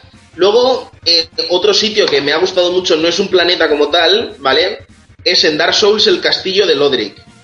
En Dark Souls 3. ¿Qué, Urco? Que sí, que sí, que es que Dark Souls. Yo lo he quitado de la lista porque sabía que alguien lo iba a meter. Pero sí. Pues el castillo de Lodric yo creo que es eh, uno de los de las localizaciones más importantes y por donde se basa casi todo el juego de, de Dark Souls. Es un sitio jodido, hay bosses muy buenos. Bueno, y lo meto ahí en cuarto puesto. Eh, luego me quedaría con Quantum Break. ¿Vale? ¿Por qué Quantum Break? Porque sí que es cierto que es un videojuego en el que Remedy eh, lo gira todo en torno a lo que es la ciudad, ¿vale? La ciudad o el mundo, me da igual. y te cuenta perfectamente lo que pasa con todos sus personajes y todo. Yo creo que está muy bien contado, a mí me gusta mucho. ¿Vale? Eh, luego no puedo dejar de meter Gears, el planeta Sera, que es principalmente donde se desarrolla casi toda la saga, ¿vale? Y en el puesto número uno me quedo con The Division. ¿Por qué The Division? Porque viví tres años en Nueva York y ver una ciudad donde has vivido tú recreada al dedillo, aunque sean los, los monumentos históricos o sitios concretos como Central Park y tal, eh, da, da gustazo. Sí. Y es que está hecha al dedillo. Mira, lo que yo te compro sobre todo el Gears, que a mí siempre me ha parecido espectacular la arquitectura de ese puto mundo. Sí, Me parece flipante los edificios y eh, todas las zonas que recorres. Que hay plazas en las que vives tiroteos que son una puta maravilla. sí, sí, son únicos. Son únicos. Sera es brutal. Y, y podía haber metido mil cosas, ¿eh? Pero bueno, creo que estos son los cinco que. Sí. Bueno, los mejores Por que he que encontrado y ya está. Sí, De acuerdo. Bueno, eh, Tere o Teresa, ¿cómo prefieres que te llamen? Tere, a mí me llama todo el mundo Tere. Tere, ¿no? Vale, perfecto. Menos Ángel que me llama Tere, Manitere, Tere. pero Perfecto, cuéntanos Pero a ver no, qué, solo- qué mundos te han impactado, cuáles son los que más te han gustado. Pues a ver, yo hasta 5 no he llegado, la verdad. Nada, los que tengas, no pasa nada. Mundo, vale. Pues a ver, el pues empiezo desde el tercero hasta, Sí, por hasta darle el un poquito primero, aunque de- todos son. Sí, aunque todos son más o menos. O sea, veréis que tienen más o menos la misma estética Mm. al final. Eh, el tercero es el mundo de Bioshock 3 Infinity eh, Columbia. bueno, Columbia. yo sé, yo sé de uno que lo va a repetir. No, ¿por qué, por, por- por qué lo dices? ¿Porque es uno de los mejores mundos jamás creados en los videojuegos? Bueno, no sé de quién a estás mí no me gustó No tanto. sé qué. No Eh, eso, eh, pues eso. Rapture está muy chulo, me, me encanta, me gusta muchísimo, es la ambientación de Bioshock 1 y 2, pero realmente Columbia, eh, en el, en el estar en el cielo, o sea, Columbia es un mundo en el que los, tanto los edificios como toda la arquitectura se, se basa en, en eh, una especie de plataformas que están en el aire, eh, que están en el aire, se mantienen en el aire y tú te vas eh, moviendo de plataforma en plataforma eh, con una especie de raíles a los que te enganchas con un, pues con un gancho y vas volando. Es una estética así muy steampunk. Muy chula y bueno, la verdad es que es, es maravilloso porque es estética de los años, decir, 20, no, no sé, es una estética así muy, Sí, muy años 20, chula años 30. años 20, años 30, eh, con steampunk y todo es muy luminoso, colores pastel, todo muy clarito, muy chulo y la verdad es que está guay. Para evidentemente la gente que tenga miedo a la altura no, pero... Va, yo, pero tengo yo tengo vértigo y el juego me... O sea, lo sigo amando con todas mis fuerzas. Y Una de las Pues- cosas que más me gusta de esa ciudad es el que es un detalle que tú vas jugando y ves cómo los edificios van oscilando hacia arriba y hacia abajo todos, Sí. porque claro, están sobre nubes de y globos de gas. Entonces, a mí eso de estar quieto y ver cómo todo lo de tu alrededor está todo el rato haciendo así, barbaridad. Me parece una barbaridad. Sí, pues ese, ese mundo está muy chulo. Después, otro mundo también que, que me gusta, lo pondría en el número 2, lo que pasa es que en el juego eh, lo visitas bastante poco, es Borderland 3, no sé si habéis jugado al último, hay un planeta que se llama Atena, que el planeta es eh, muy montañoso, pero, o sea, tiene muy poca arquitectura, es mucho de montañas, es más bien como una especie de más todo desértico y tal, bastante abandonado, con niebla, pero que la estética de los edificios parece japonesa, es decir, con eh, torres altas, con los típicos, pues, los típicos techos, todo muy como de templos, digámoslo así. Y además la, la, la flora y tal es como árboles rojos. A mí me pareció un poco, le dio una estética como japonesa. Y como todos los Y- japoneses y me moló mucho, mucho. ¿no? Sí. Y después Menos el el sushi. Menos el sushi, correcto. Y después el primero, el más, más favorito de todos, es el mundo de Horizon Zero Dawn. Vale, ahí Ese vamos a mundo coincidir, vamos a post-. Sí, ese mundo post-apocalíptico en donde la naturaleza básicamente se ha hecho con el mundo y se ha apoderado o ha, bueno, ha realmente ha reclamado lo que es suyo y entonces ves eso, eh, extensiones enormes de naturaleza y también entre medias todo salpicado por edificios de una como de una civilización que es como la nuestra, digámoslo así, pero que, que es como de antaño y que está hecha, hecha polvo, digámoslo así. Y, y bueno, la verdad es que me gusta eso de que no hay fauna, sino que la fauna ha sido reemplazada por máquinas que se parecen a la fauna. Y bueno, pues ese mundo, la verdad es que me encantó y me recuerda a otro de mis juegos favoritos de Play 3 que se llama Enslaved, que es de un estudio Ah, de sí. Ninja Theory, en el que es la idea es, es más o menos la misma, digamos así, un mundo postapocalíptico en donde la naturaleza pues se ha hecho fuerte y ya se ha apoderado de edificio antiguo y está también dominado por máquinas. Así Que que encima- Pues, Slave es de mis juegos favoritos, ¿eh? Es Sí. un juegazo, o sea, la fusión que hicieron de ese mundo con la novela Viaje al Oeste, o sea, es que no podía fallar. Y los actores que eligieron para, para Ah, es muy grande, muy grande. A mí me encanta, o sea, tanto como el de Tripitaka, como el de Tri, como el de Monkey. O sea, yo estoy enamoradísima de Monkey. A mí ese hombre me encanta. Pero, pero bueno, la cuestión, pues ese, ese tipo de mundo tipo Horizon Zero Dawn, Slay, post-apocalíptico, naturaleza, máquinas, mi top, eh, mi, mi mundo favorito donde me encantaría vivir. Bueno, ahí vamos a coincidir. eh, me, hago- me spoiler de mi lista, pero sí que es una pasada. Además, es curioso porque fue una de mis meteduras de pata en el programa Legendarias. Porque cuando presentar, bueno, cuando se empezaron a oír los rumores de. eh, Guerrilla está, está preparando un juego con, con dinosaurios mecánicos y yo dije, pero qué se han fumado, pero es menuda mierda, pero cómo van a encajar eso, pero y luego pues pues como con las VR, que también las puse a parir y después tiré la cartera en medio de la Madrid Games Week. pa- Te esperabas un Dino, favor. un Dino Crisis, te esperabas un Dino Crisis 4, ¿no? En el espacio hay dinosaurios y cosas. Sí, sí, sí, fue, pues fue uno de esos sopetones en la boca que, que, bueno, que también se agradecen, ¿eh? No te voy a decir que Sí, no. ya ves, Cuando esperas ves. algo que, que no te va a gustar y de repente te flipa, pues bueno, pues es, es como dos veces alegría. Pero bueno, eh, Jonas, me apetece una lista de juegos raros, a ver dónde Pues, van a estar. Te voy a ¿Qué tienes no, para nosotros? te voy a sorprender porque no tengo ninguno raro, ¿eh? Joder, Ah. a mí no, vas a sorprender a la audiencia. Los deberes en serio. bueno, tengo una lista de cinco. Eh, la acabo de hacer ahora. Va. En el número cinco he puesto el yermo. El yermo me encantó en su día. Era como poder vivir la película de Mad Max en un videojuego. Desde la ciudad Nuquetón, que era, estaba Sí, guapísima, hasta ciudades que, que te encontrabas como aquella que había de esclavos que tenían los collares estos que les explotaba la cabeza. Si salían. Como la peli de Schwarzenegger, qué Eh, guapo. pues metían varios conceptos, el investigar, poniéndote aquella música eh, antigua, o sea, mientras explorabas un edificio era genial. O sea, New estaba, Vegas. Eso es. Eh, estaba lleno de recovecos y cosas que de- de los que veníamos del Skyrim sí que estaba muy bien, pues yo creo que este fue un paso más allá. No sé. Bueno, eh, otro, otro juego. Eh, Pero no veníamos todo- de Skyrim, Skyrim fue No, después. pero, pero eso, quería decir de Oblivion, que me he equivocado. Sí. Ah, vale, El vale. Oblivion, sí.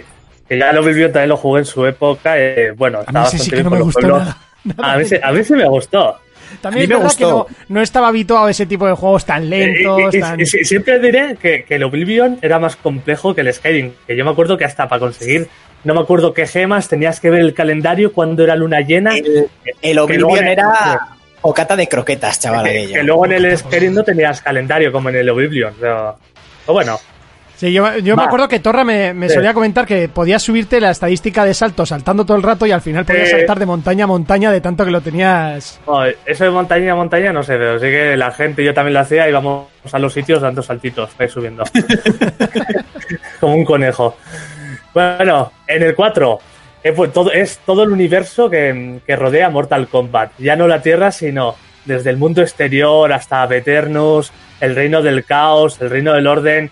Que sí que los. Mantener a los fatalities, ¿no? Entiendo, ¿no? Hay Claro, sangre y claro. destrucción, ¿no? Eso es. que, que sí que se ha visto en las películas y en los últimos videojuegos, pero yo creo que donde mejor reflejado estaba todos estos universos era en los Mortal Kombat de Play 2.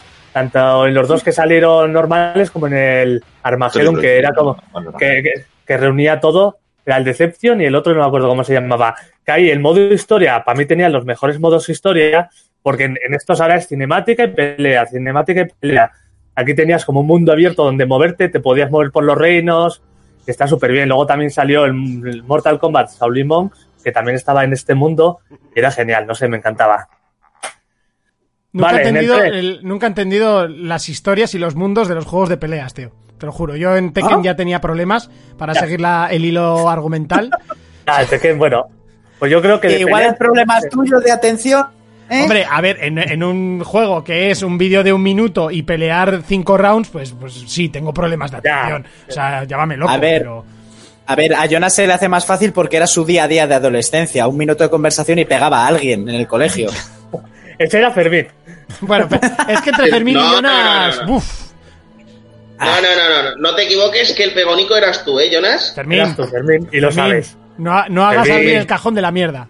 Fermín, Sí, porque Jonas va a salir muy mal. No lo abras. Fermín.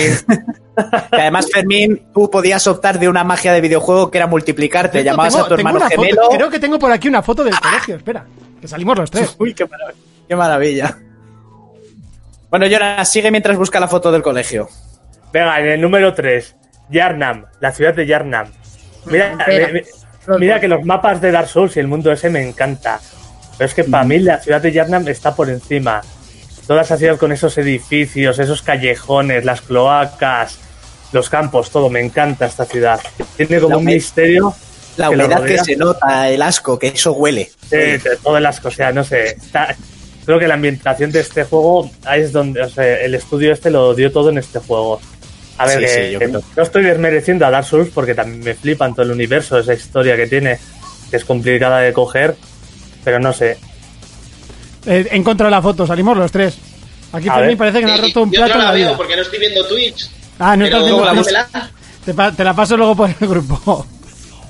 Es la de la que ganamos el concurso de taberna.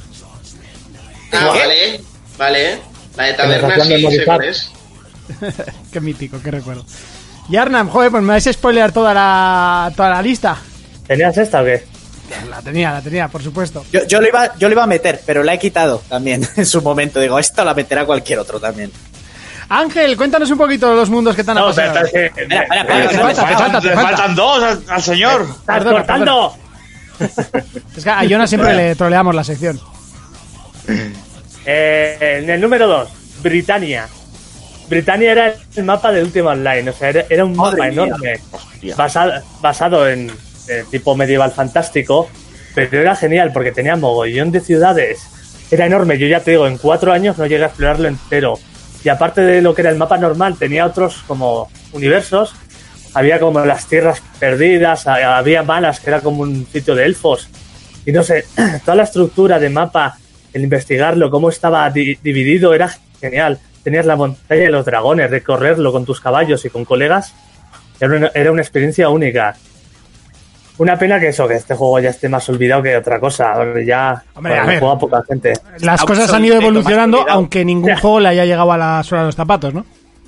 No, pero en este juego no, lo, de, lo, lo compró EA, bueno, se hizo con los derechos, lo abandonó y no se ha sabido nada más.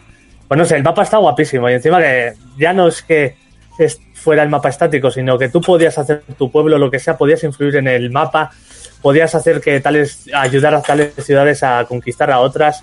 No sé, era genial. Como has dicho, Electronic Arts comprando una franquicia y, ma- y mandándola a la mierda. Qué raro, ¿no? Eso es quitándose competencia, como Sí. hacen las cerveceras. Sale una marca de moda, se la compra para que no le ponga competencia y vende la suya. Pues a ver si compran. Cruz Campo y ahí les enseñan a Ah, hacer sí. cerveza. Has pensado igual que yo, pero esos son los que compran los cabrones. Es, es, el, es lo que se lleva la empresa, empresarialmente se llama los tiroteos de calle, ¿no? En la calle matas a la banda Sí. contraria pasando el coche, aquí la compras y la abandonas. La absorbes, la absorbes. y ya está. Jonas, ¿tu mundo favorito? Y mi mundo Último. favorito, voy a decir uno muy obvio, Los de Yuppie, Star Citizen. no, que me obsesioné de pequeño, Ah. no, Pokémon. el, re- el reino champiñón. El reino champiñón, pero es que desde, desde pequeño, igual, ni con cinco años ya tenía obsesión con este mundo de tanto de jugar como de los dibujos, me acuerdo hasta de col- colorear los típicos libros. Y es que cualquier elemento del reino pa- champiñón para mí tiene un carisma de la hostia, desde los bloques de piedra hasta, hasta las nubes, o sea, todo es, me encanta. Mira, a mí, sin embargo, Todo me parece absurdo todo, desde los montes Ahí me hasta flipa. los bloques de piedra. Es, Pero si las nubes son las mismas que los matorrales que pasan Ya, ya, por ya. aquí, son los mismos. No sé, pero por, por toda la mitología que rodea a Mario, a mí me, me flipa, me flipa. Ay, brutal. Eh. ¿Qué quieres, Fermín? A mí me extraña que no hayas metido Yakuza de por medio. Ya no lo he puesto porque es una ciudad normal a escala 1 a 1 prácticamente. Sí, pero has estado allí, te quiero decir. Ya, ¿no? pero quería meter, pues, eh, en la lista esta, pues, mundos de videojuegos propiamente originales. Y eso, Bien, bien. Y, y una cosa curiosa de Mario, que si lees el manual del primer Mario, eh, es que es más cruel de lo que parece, porque los bloques de piedra eh, supuestamente son eh, champiñones de estos, como Toad, personas que, que Browser los ha convertido en bloques de piedra. Así que cuando rompes uno, matas a una persona. Joder, eso yo no lo sabía. Que, que, que sádico, ¿no? lo ponía en el manual, ¿eh? Eh, Igual que a Yoshi, a Yoshi le pegaba de hostias para que andara, eso no lo sabe nadie, pero eso es así. Pero lo Rasca, rasca, rasca, Yoshi. y luego lo Me voy tirabas a ir a- por el barranco. Me voy Eso a lo respeta hoy día y lo censura, vaya. me voy a ir a llorar un momento, ahora vengo, ¿vale? Gracias, llora. Gracias. Acabas de joder mi infancia, hijo de puta. Bueno, tu infancia. A ver, que eso te pillo ya mayor a ti. Eso ya, ya la tenías jodida de antes, joder. Sí, eso es verdad, eso es verdad. Eso es verdad. Maldito cura. Eh, continúa. Ángel, cuéntanos eh, tus Bueno, yo, traigo tres, yo traigo tres, creo que dos son muy populares, eh, es más, rivalizaron por el GOTY del año pasado, que eh, primero es el God of War, creo que representan muy bien un poco mezclando la, la historia que todos sabemos de Kratos con la mitología nórdica, es, ¿no? Sí. Y Sí. la libertad que te da el mapa, lo bien comunicado que está, lo bien pensado que están los diferentes mundos que te pueden meter. Creo que el, el- peca de algunas cosas de que falta de variedad de enemigos o de bosses, pero el juego como sí o el mundo creo que está muy bien representado y cómo llevan los personajes mitológicos en este caso pues a, a representarlo. Y la verdad que se disfruta muchísimo. Yo me lo he pasado bomba con el God of War y se lo reconozco que una de las Sí. partes por la que me lo he pasado bien ha sido gracias a los escenarios. Bueno, esa, Eh, falsa, esa falsa libertad, ¿no? Parece que eres libre, pero realmente estás guiado. Esa, Pero es que al final la- lo de la libertad también me toca mucho las narices, porque hoy día estoy cansado de abrir mundos abiertos y, y verme mil interrogaciones en el mapa y al final la libertad me agobia. Pre- Prefiero ir piano, te- piano, es lo que pasi- te decía, pasillero. Es que yo prefiero un pasillo. O sea, lo llevo diciendo. Sí. Vale, que, que evidentemente cuando cojo Red Dead quiero que sea un mundo abierto, pero sea lo que voy. Pero por favor, no me hagáis un Pero Red Dead lo hace libre. muy bien. No. Red Dead lo hace muy bien. ¿Por qué? Porque cuando tú vas andando por el mapa te sale un NPC ahí que te, te pide ayuda. No ves el NPC en el mapa desde que lo abres Sí. tú en el inventario a tomar por culo el tío pidiendo te ayuda. Entonces al final no te surge esa necesidad de tener que ir a ese punto para que después sea una puta gilipollez. Porque en la mayoría de casos vas a tomar por culo y tienes que recoger unas botas a una vieja o cualquier cosa de esta. Y dices, tío, eh, Sí, esto es inverosímil en la historia y al final me has hecho perder aquí dos horas, pero bueno. Es, En eso tienes razón, porque al final que te salgan muchos puntos es lo de eso, que te Agobia, surja la, agobia. la necesidad y, y te agobia de tanto. Yo por eso he explicado al no- principio No sé si mi os acordáis vosotros el, el de Witcher 3 con las millones Oh, de interrogaciones, las The millones Wi- de The cosas. Witcher era 3 como podía un tener lo que quisiera. Tere. Lo que Eso es quisiera un podía agobio. The Witcher 3. Me da Pero era un agobio, era un agobio. Pero por es eso he de al principio generación. Que he agradecido mucho el mundo del sandbox, que no te pone nada, haz lo que quieras, toma, aquí está, aquí tienes el mundo, búscate la vida y, y diviértete. Y o, se agradece de vez en cuando hacer un, un parón con los juegos lineales y cogerte uno de estos que te da libertad absoluta y te puedes disfrutarlo de forma diferente, ¿no? Como Es que yo segundo... Eh, Uy, yo creo que, que God of War ha hecho ese equilibrio de sandbox pero no, pasillo pero no. eh, o sea, es que a mí ese juego me parece un 10 en todo lo que han hecho los Sí, cabrones. es que, O sea, es que está muy bien hecho, está muy bien, está hecho. muy bien hecho. Muy Es bien. más, lo terminas después de 30 horas más o menos que te puede durar la campaña y te quedas con ganas de más. Yo eché de menos algún boss, porque sí que es verdad que los otros, los otros God of War lo bonito que tenía era matar a los diferentes dioses y en este Aquí caso no hay. mucha oleada, mucha oleada. Ah, exacto, aquí es... pequeñas. Bueno. pero no hay un boss que tú digas tiene Bueno, diferentes pero en fases. los el otros God of boss. War también tiene oleadas constantes. Sí, O sea, pero no paran de salir. En cada escenario tienes al final un boss, se puede decir. También en me digo que aquí, si quieres vos, tienes las putas Valquirias. Sí. Y la reina Sí. Valquiria, la Pero No, reina pero no es, pero no es lineal, es decir, tienes que ir a buscar a las Valkyrias, no te viene el boss a ti. Eso es un Sí. desafío, me explico. Para pasarte el juego como campaña no, no te ponen bosses con diferentes fases, que para mí es un punto muy agradecer los Falta- videojuegos que creo que, se, que se está perdiendo. Un enfrentamiento como el de Poseidón, por ejemplo. Sí, o con- contra Zeus, no pelea contra Zeus, contra el, Eso. que Eso- corría mucho, que le quita eso la ya- pierna. La Eso cara. ya vendrá, eso ya vendrá. ya En el 2 yo pienso igual, se la han guardado para el 2. Yo creo que se han Yo guardado dos sí. cartas en la manga para sorprender el siguiente título, Sí. si no al final, ¿cómo van a Van a, hacer, van a hacer lo mismo, pero con las batallas que no hemos tenido en el anterior. Entonces Eso- vamos a decir, ¡lo han Esa fue mi hacer! crítica. Esa fue mi crítica. Sí, sí, exacto. Bueno, realmente está bien pensado. Y si te pones a, a estudiar los otros God of War, pasa exactamente lo mismo. Sí. Tú estudias el uno con respecto al 2, el 1 es mucho más básico, no puedes volar, no tienes el caballo, no, las armas son más sencillitas, las magias, no sé, veo que hay una vuelta de tuerca en todos los aspectos, pero en este caso han tenido que hacerlo así. Para sorprender en la siguiente entrega, tienen que sacarlo muy chulo, pero a medio cocer. Y después ya No puedes mostrar todas tus cartas. no puedes. Eso es, eso es.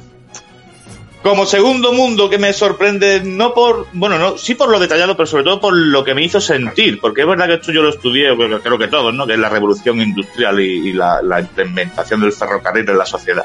¿Y cómo te lo representa esto el Red Dead Redemption? Me parece acojonante. ¿En qué sentido?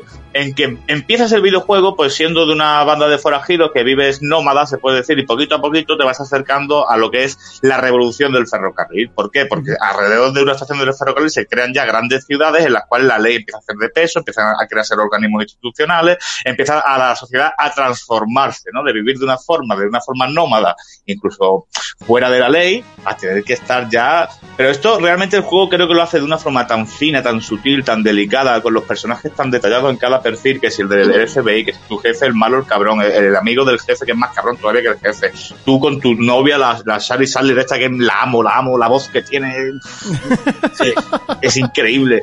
Y la verdad que como, como mundo me pareció... Sí, sí, eh, es maravilloso. Y como mundo me pareció eso, no solo por el escenario y por lo bien conseguido que está el mundo de los pantanos, las zonas de la, de la nieve, sino por la representación de la sociedad y el cambio que tuvo que sufrir en ese momento. Igual que lo que estamos sufriendo hoy día con el coronavirus, pues aquello pasó con el ferrocarril, señores, y no lo presenta muy bien en un videojuego. Y como último quiero terminar también con un juego de pelea que no es muy conocido, se llama Dead or Alive, pero el Oh. segundo nombre es Fornite, creo que es, que van tías todas en bikini, me encantaría pasar con ellas en la playa día y noche y jugar al voleibol con Si es que ellas. la tenía, ya Lo la tenía amo, que sacar. Yo lo es- estaba esperando. Digo yo, el amo. 3 o el 1. Uno de ellos lo tiene que sacar. Pero cre- creo, creo que hay hoy en día muchos juegos de peleas que sobran en la escena, en el panorama. De pa- de- hay uno de pistolitas de agua es también. uno de ellos. de las pistolitas de agua. Pero bueno, el aquí- pistolitas de el- agua el aquí moviendo el está mando. siendo- Está siendo franco. Eh, ¿En dónde te gustaría vivir? En ese. Hombre, claro, claro. A mí que me preguntáis, yo respondo. Yo no soy tímido, ¿eh? Yo no, eso, eso es lo que no tienes tú, que no eres tímido, ¿eh? Bueno, pues ahí estaban sus tres, eh, bueno, sus tres mundos que más le impactaron, que más le gustaron. Eh, voy a ir a comentaros los vuestros. Evidentemente soy el último y me han spoileado unos cuantos, pero todavía tengo alguno sorprendente por ahí. Y es que el primer mundo abierto... Diremos nosotros, es sorprendente, ¿no? sí, pero bueno, digo que, que se sale de, de un poco de lo establecido, de lo normal. El primer mundo que me impactó realmente, y además fue un juego que le metí horas, pero como un tonto en tambor, eh, fue el de Need for Speed Underground 2, que fue el primer juego de la saga en mundo Madre abierto. mía. Que realmente eras tú con el coche y no había absolutamente nada más que calles, pero que se veían que flipas para la época. Estamos hablando de PlayStation 2 y, y me sorprendió muchísimo el poder ir con tu coche por las autopistas. Podías picarte con la gente. O sea, a mí me encantó y era muy simplón. eh, pero me, me flipó. Sí, sí. Le tengo muchísimo cariño a ese juego precisamente por su mundo. Otro mundo, y ahora sí ya me meto un poco en los más interesantes. Eh, otro mundo que me gustó muchísimo, cómo estaba ambientado, cómo estaba recreado, cómo se veía, cómo todo, aunque el juego fuese una chusta terrible, es el de, de Order 1886. Ay, sí. Sí, O sea, sí. Bueno, a ver, a ver, a ver, mierda. lo de que el juego era una chusta incre- A ver, El juego es una chusta. Era una buena película, Tere, no te era. calientes. Era Sí, una buena sí, No, película. a es que no era buena la película, ese es el podían haber problema. metido, sí, sí, sí, sí, sí. No, perdón, haber era- metido más acción, más, pero como gráficos, como calidad narrativa, como tal. Yo, de hecho, me lo he pasado hace poquísimo, porque no lo había jugado, uno de esos juegos que tenía pendiente, y de hecho tengo la edición coleccionista. Y, y es verdad que es una bonita película y que no tiene, que te falta acción, que te falta chicha, que te falta ir en plaza. Me parece que hasta el final no es cuando dices empieza a salir horas de gente y matar y morir y decir, bueno, pues ya se acaba. Pero no película, son los tres primeros episodios de una buena serie de HBO. Eso es. sí, sí, sí, debo decir que sí, pero como juego no me ha parecido tan. De hecho, es que lo primero que le dicen que es súper corto, que no tiene eso que a la, la hora de la acción no tiene mucha y que, pero, pues, es verdad. Eh, sí, es cierto, falta, falta chicha, pero como gráficos, personajes, profundidad, a mí me gustó mucho. A ver, ese- ese Y el mundo también, que el mundo a mí la me es gustó, pero reconozco que, bueno, aparte de la Q3 de repetir el, el combate final es el mismo que el combate del principio, Ya. o sea, eso, eso es imperdonable directamente, no es que sea Ya. cutre, malo o bueno, eh, no, eso es No, imperdonable. es, es, es un corta y pega malo. Y, y bueno, el juego pues es muy justo, pero es una pena porque su mundo, cómo estaba recreado, cómo se veía, ese, ese además, Eh. ese, ese estilo victoriano me flipa, me encanta. Bajarle el volumen, El lore es bueno, y el lore es el bueno. lore es muy bueno y me encantaba el estilo de las armas, sus ropajes, todo, todo, todo. Me flipaba, una pena. Ojalá, y yo sigo apostando por el 2 y fuerte y, No creo. y duro. No, no creo que vaya a salir. Vamos, ojalá me equivoque, pero no creo que salga el 2 porque Yo rezo porque le gustó a mucha gente, pero le pusieron, o sea, fueron muchas críticas negativas. Bueno, Muchas no críticas. creo que Nack se llevase muchas críticas positivas y salió el 2. Tiene- Ya, pero, pero pero pero el no coste sé, de yo hacer creo NAC que más o sea, barato. Sony, bueno, no, me- bueno, no, no lo sé la verdad, pero yo, yo, creo no que creo tendría que, coger ese juego, dárselo a un estudio competente. Toma, Sí. Ben, déjate de hacer aquí Sons of Anarchy y hazte esto, ¿vale? Eh, Eh, ¿Qué pasa con Sofan Anarchy? ¿Qué nos metemos ahora con hijos de la anarquía? ¿Qué te han hecho? No, y yo creo que el mismo estudio podría hacerlo, o sea... Sí, pero Red Dead Down ya no es suyo y la, fran- la franquicia Ya. sí. Entonces, bueno, entiendo que se lo tendrían que dar a otro estudio. Yo creo que no va a salir el 2 y que bueno, y que es lo que estás planteando, una remasterización, una reconceptualización, un realgo, No, un estoy- revivamos a este muerto. Yo estoy planteando un 2. El 2, que la historia, no sé si te que solo faltaba un continuará. Yo, estoy planteando que la licencia baje de precio y la compre realmente HBO. O sea, a mí me encantaría que HBO hiciera una serie de ese una serie juego. del juego. Joder, es que hay muchos juegos como para hacer series, tío, molaría mogollón. Entonces, sí, también lo hicimos en un programa. Es que llevamos 32 programas de confinamiento. Al final hemos hablado de todo. Bueno, otro mundo que me apasionó en su día y el juego me sigue apasionando, me parece de lo mejor que he jugado en mi vida, y es el del Diablo 2.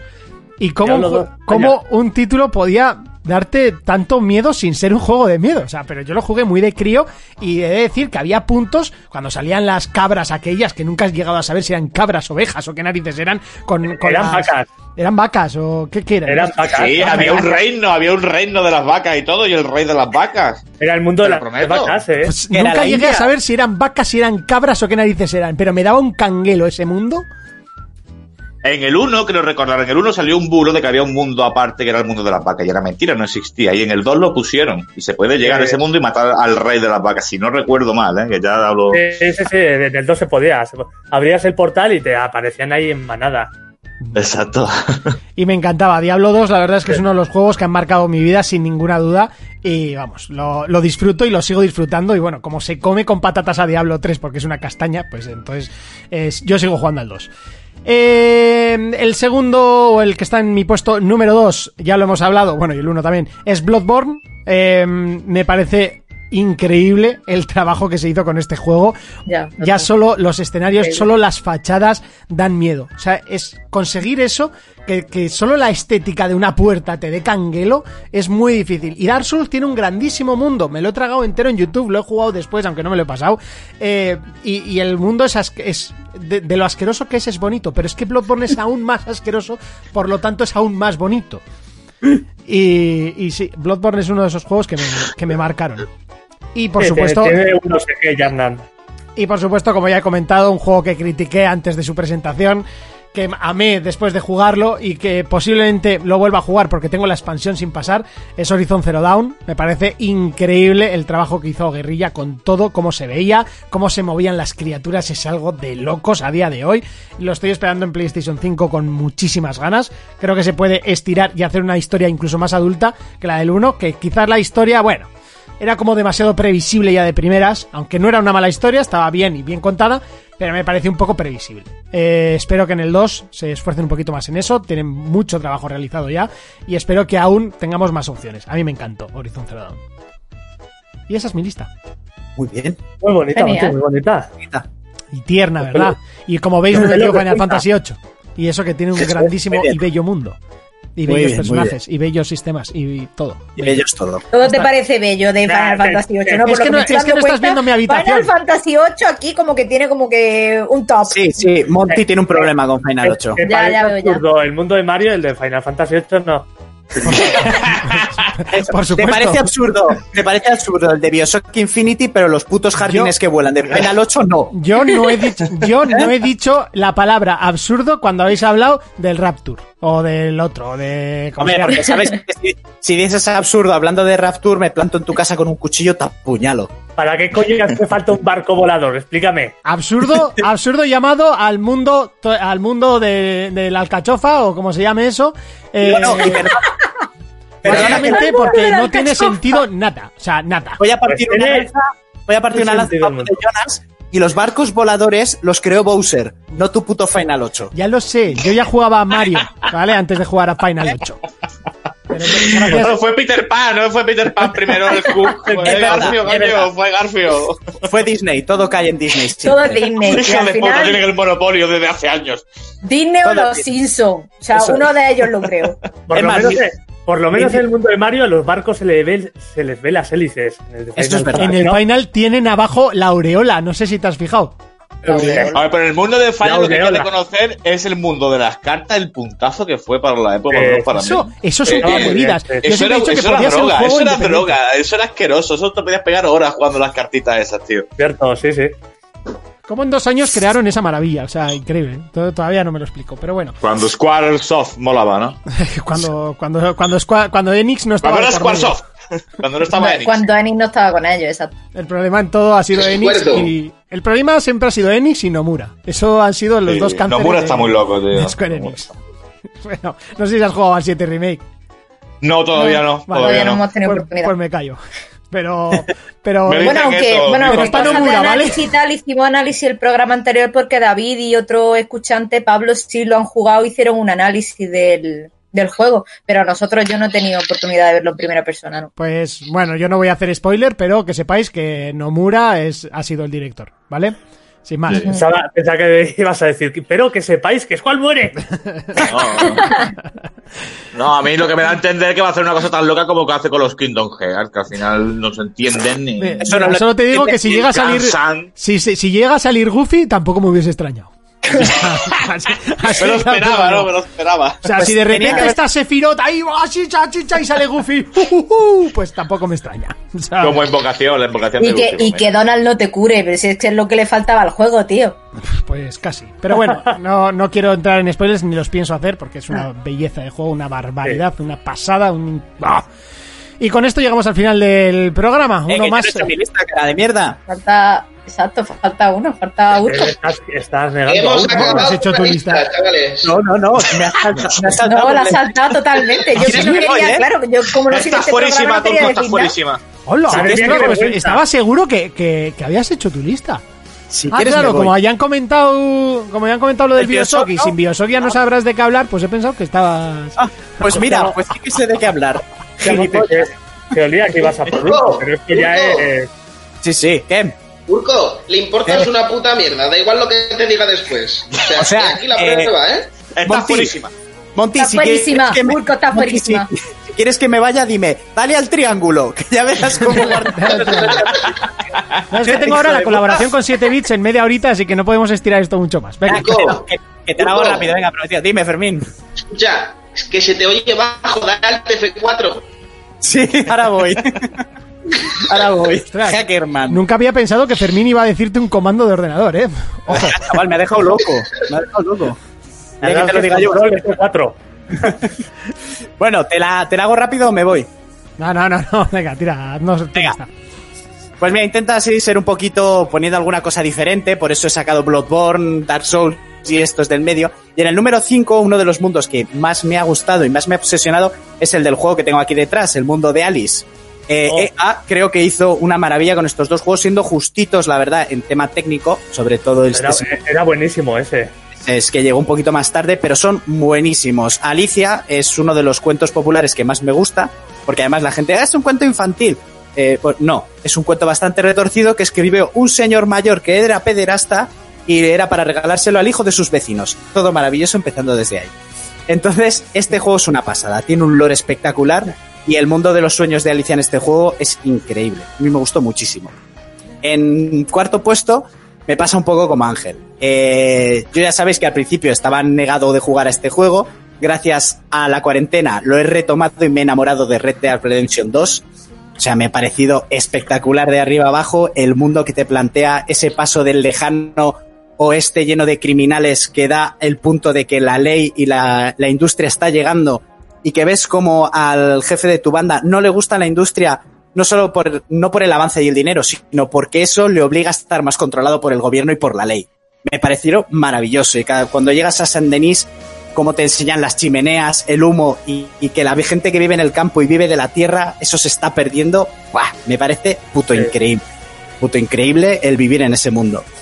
En el puesto número 3, Bioshock. Al cielo que, que océano. A mí Rapture me enamoró, mm, me encantó su lore, me encantó su mundo, los personajes de los genios que están detrás, genios, bueno, genios un poco nazis que están detrás de la creación de esos dos mundos para controlar a la humanidad, el final del Infinite, el final del, del uno, o sea, todo. uno, del uno. El final del pero, pero el final del Infinite también te rompe la cabeza. También, pero, pero, pero es más impactante el uno en, en- por, por todo. Porque ya el tercero dices tú, ya, ya he jugado los dos anteriores, ya sé que algo me va a romper la cabeza. Pero el primero, Sí, pero eh, no te esperas el desgarro final del, del No, 3. no, no. El desgarro final del 3 yo dije, ¡Oh, oh! y te deja loco. Me encantó. Que no le lleves la contraria a Maritere. En el puesto número 2, uno de los mundos con los que más me he divertido y que fue el motivo por el que me compré una Xbox 360, Dead Rising. Sea, Dead Rising, el 1, el 2, siempre he estado obsesionado con el mundo zombie, el apocalipsis y que la sociedad se vaya a tomar por culo. Y, bien, y siempre, siempre he Estamos visto en las camino, pelis- tranquilo, que estamos en camino. Siempre he visto las series y pelis de zombies que dices, hostia, yo no haría eso, yo me lo pasaría un poco mejor. Y llegó Dead Rising, en el que puedes hacer todo lo que te dé la gana. Y en lo que tú coges un bate, le pones clavos y te pones a reventar zombies. Y, la degeneración de cosas que puedes ir creando para crear destrucción en esos juegos y la diversión que tiene el guion. En el último se perdió bastante más, pero los jefes, la presentación y la diversión que tiene de horas me pareció espectacular. O sea, yo me partía el culo con ese juego. Y en el número uno, por supuesto, No hace lo falta que... que... lo digas, lo sabemos todos. Venga, dímelo. Porque no ha salido en ninguna de las listas. Supongo Dímelo. que en la tuya va a salir número uno. Empieza la por mía D. es No, D. Yo iba a ¿Por decir D? eso, ¿eh? Por H, Eh, no, por H tampoco. No, yo he dicho que empieza por, por D. D. T, A, T, vale. ¿Cuál dices tú, Jonas? y yo pensaba Irule. Vale, bien, sí, bueno. ¿Y, y, tú, y tú decías, Monty, de Yo Legend of decía de las tofás. Pues no, no es de las tofas. Se lleva el premio Jonas. Pues entonces Zelda. Irule. El último mundo, el de Breath of the Wild. O sea, no se ha creado un mapa y un mundo así, pero, pero vamos, ni de lejos en ningún sitio. Me ha parecido espectacular. Desde el- la grieta más profunda en el desierto hasta el pico más alto, lo divertido que es moverte por ese mundo, la cantidad de cosas que puedes hacer, lo bonito que es. O sea, es, bueno, eh, ya sabéis que para mí es el juego de la generación y no ha habido nada ¿De cuál? con lo que me haya divertido más. Para mí también. ¿De, cuál- de qué generación? De esta porque está en Switch, no hay pocos lo tenemos para De la Wii U. pasada. Pues mira, aun siendo, aun siendo de la pasada, Que que tiene para de Wii U, Nintendo lo, tiene para Wii U. es yo el único tengo tipo para de Wii U. no, tenía más, pero sí, lo tengo para Wii U. Pues mira, aun siendo de la pasada, Ah, pues siendo de la entonces es de hace tres generaciones eso, por lo menos, ¿eh? Que tú lo jugaste en Wii U. Sí, yo lo juego en Wii U, le metí más de 200 Pues, horas en Wii Wii U. U casi rivalizaba con Play 2. O sea, ni el técnico estaba ahí. Era peor que la Wii, era peor que la Wii U. Lo que queráis. Aun siendo de tres generaciones atrás, nadie ha sido capaz de igualar el mundo que crearon los de Breath of the Wild. O sea, Eh, no, es lo que. Claro, es claro, lo que es que no es lo mismo pegarse con The Last of Us que con Shadow of the Colossus, a ver si me entiendes. No, aunque Ya, se pegue ahora con cualquier juego actual. O sea, que se, Lo- que se pegue con cualquier sandbox. e- ese mapa, cada rincón es pura aventura. Desde ves desde lejos, yo que sé, algo en una montaña, un árbol, no sé qué. Voy allá porque seguro que hay algo. Y lo Hombre, la, primera vez que ves un elemental volando, dices, ¿qué cojones es eso? Y, aparte, lo, lo bueno de este mundo es que tiene sus propias físicas, unas que en los juegos normales no las tiene así, que pasan cosas que, que- que no te lo esperas. O sea, lo, de las físicas de ese juego, lo hemos dicho mil veces, es, es espectacular. Y no deja de, sorprendente, de sorprenderte. Y yo te digo que ahora me lo vuelvo a poner después de 200 horas y sigue apareciendo una mecánica que ni se me había ocurrido que me sigue haciendo explotar la cabeza. Eso, lo que te tenemos, el mundo tiene mogollón de lo que se llama jugabilidad emergente, ya sea por todos los eventos, por las físicas o la propia estructura que tiene. Es que es maravilloso, es maravilloso. Es que al final el mundo abierto yo creo que es divertido cuando moverse por el mapeado es divertido. Y al Correcto. final esto, esto es lo que consiguen algunos juegos, como por ejemplo Spider-Man. A mí Spider-Man me gustó muchísimo, no por el tema de combate, ni por la historia, ni por el movimiento del personaje por el escenario, de ir de una ubicación a otra. Fue un poco decir, hostia, pues en vez de jugar en horizontal, estoy jugando en vertical, ¿no? Hay que tener Sí. en cuenta las alturas. Cuando y en este caso, pero en este caso creo que el Zelda Breath of the Wild, cuando ya controlas todas las magias que te ofrece el videojuego y demás, te abre un abanico tan grande que, que, que, que- que es brutal. Quiero decir, al final, es lo que tú acabas de decir, hay, métodos y cosas que no se te ocurren y la gente lo utiliza para moverse de un sitio a otro Sí. con una roca debajo, con magnetismo, con historia. Y dices, coño, ¿esto funciona? Pues sí, tío, funciona. Sí, sí, sí, es brutal. Y te pones vídeos en YouTube de las cosas que se le ocurre a la gente a día de hoy y dices, hostia, jamás se me habría ocurrido. Bueno, pues ahí están los mundos que más nos han gustado. Eh, podríamos estar hablando pues perfectamente hasta las 10 de la noche. Cinco horas, como y nos- como hacernos aquí un nosotros, ¿eh? programa como los de los compañeros de 5 horas.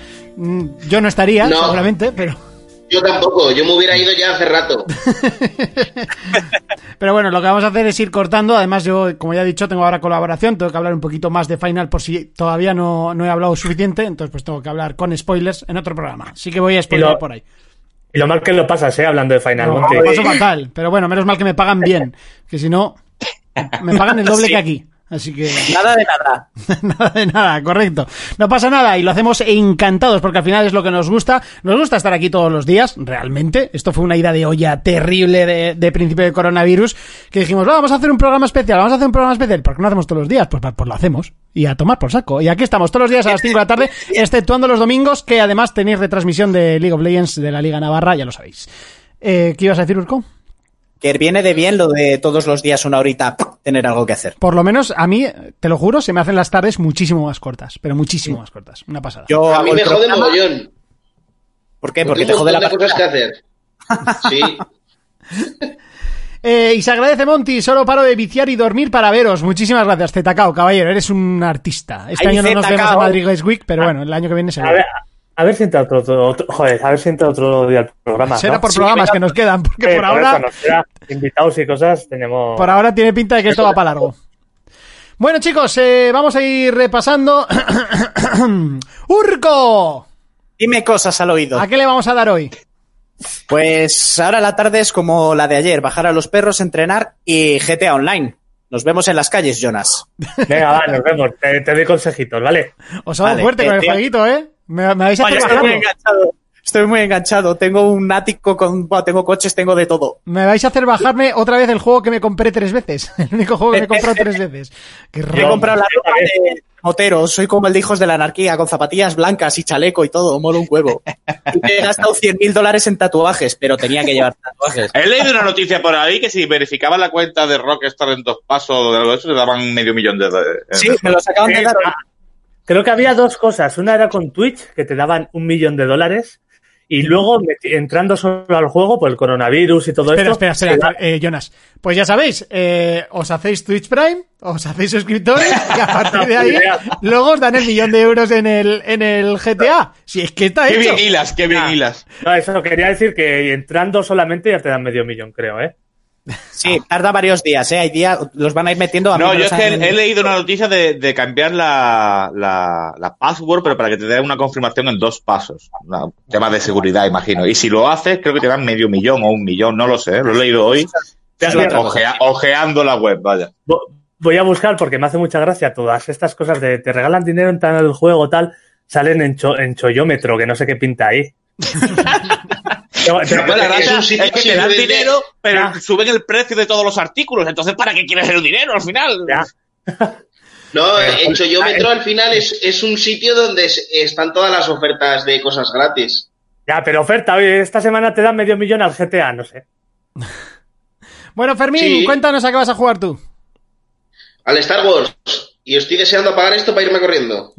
Hala, pues vete. Dale al, dale al TF4, a tomar por culo. Ángel, muchísimas gracias por estar con nosotros.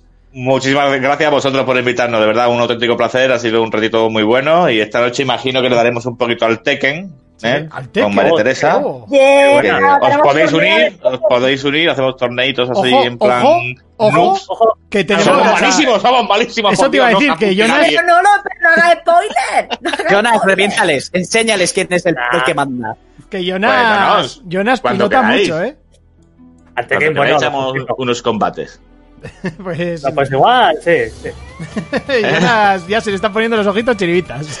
Ah, no, va a dejar- no me va a dejar que toque el suelo, ¿no? El No, no, me va a no. dejar que toque el suelo. Que no, que, que estás exagerando, Monty. Cabrón. Tere, muchísimas gracias por estar con nosotros. ¿A qué vas a jugar hoy? Pues a Tekken con Ángel tenemos el torneo y, y así que nada, me pondré ahora a practicar un poco, porque si no, como está diciendo Ángel, no voy a tocar el suelo, o sea, me van a matar en 0,2. Y Tú nada, fíjate. lo dicho por mi compañero, muchísimas gracias por la invitación, encantado de estar aquí, un placer de colaborar y bueno, eh, cuando queráis echar un rato, no cinco horas, pero también podemos hacer algo más cortito. Perfecto. Vale, es broma, ¿eh? Si hay que estar cinco horas, se está cinco horas. Eh, un truco del Tekken. ¿Qué? ¿Triángulo? X y redondo. Con, con Se Eri- gana siempre. Eric Oro. Con Eric Oro. Eric Oro. Eric Oro. Eric Oro. Vamos, ayer me lo cogí yo y me pegué una paliza a ella con una tía que tiene las tetas fuera. Yo estaba distraído. Idiota. No, Te elige personajes femeninos para distraerme. Lo hace que bien. Ella lo hace que bien. El, el problema es que hay muchos, o sea, casi todos los personajes del Tekken tienen las tetas fuera. Es, es- eso es culpa no llega a ser el de la. Life, pero casi. Bueno, chicos, ¿dónde os podemos encontrar? Eh, en estamos al, aparte de nuestra casa por el coronavirus. Oye, porque cada vez que os hago esa pregunta para que os hagáis publi, me la, me, me la bombardeáis. Joder. Es que es muy Estamos hablando de grande. redes sociales. Es que no queremos que nos encuentren. No queremos que nos Que encuentren. no, que no, que no, no, nos podéis encontrar en Instagram, en arroba estamos al mando, Twitter, arroba estamos al mando, YouTube y en Facebook. Y nada, y en ebooks, eh, también en por todos lados que busques estamos al mando, ahí estamos. Mira qué suerte que Eh, tienen las redes sociales todas con el mismo nombre, no como nosotros. Somos un desastre. Somos un el, desastre email, terrible. el email es Foreman, luego otro es con info, luego otro con podcast, luego otro con radio, o sea, es una locura todo. Pues ver, todo, en todas las redes sociales, arroba estamos al mando. Nosotros es que somos originales hasta para eso. Sí, es, es que el primer juego es encontrarnos. Lo más de todo es el email. Para eso es pasarse, pasarse la vida de las redes en modo Dais No. el platino cuando te sigan en todas las redes. Jonas, el, el- el email no es Foreman, eso es eh, era el, el Google, la, la El red de social de, Google. ¿Cómo se llama? El Google Plus. el No, pero- Google sabemos. Hostia puta. No, ese Ahora, es el, nuestra- el- el- el- el nombre que tenemos. No, lo- no la dirección en sí, porque Ah, la dirección como es for players, Es pero eh, FOM. para jugadores, porque realmente cuando empezamos el podcast e- e iba a darle mucha importancia a lo de, de jugadores para jugadores, pero al final se quedó ahí. y Claro, ahora nos hemos quedado con 4 players y la peña se piensa que es for de 4, de 4. pero Pero bueno, el, el nombre del remitente creo que está como Foreman. pues puede ser. Bueno, da igual. No pasa nada. Por ahora nos ha funcionado, así que no hay problema. Eh, nosotros nos vemos mañana a la misma hora en el mismo sitio a partir de las 5 de la tarde a través de www.twitch barra eh, no, eh, no twitch.tv barra por players podcast. Ya lo sabéis. Hasta entonces un saludo un abrazo un beso. Adiós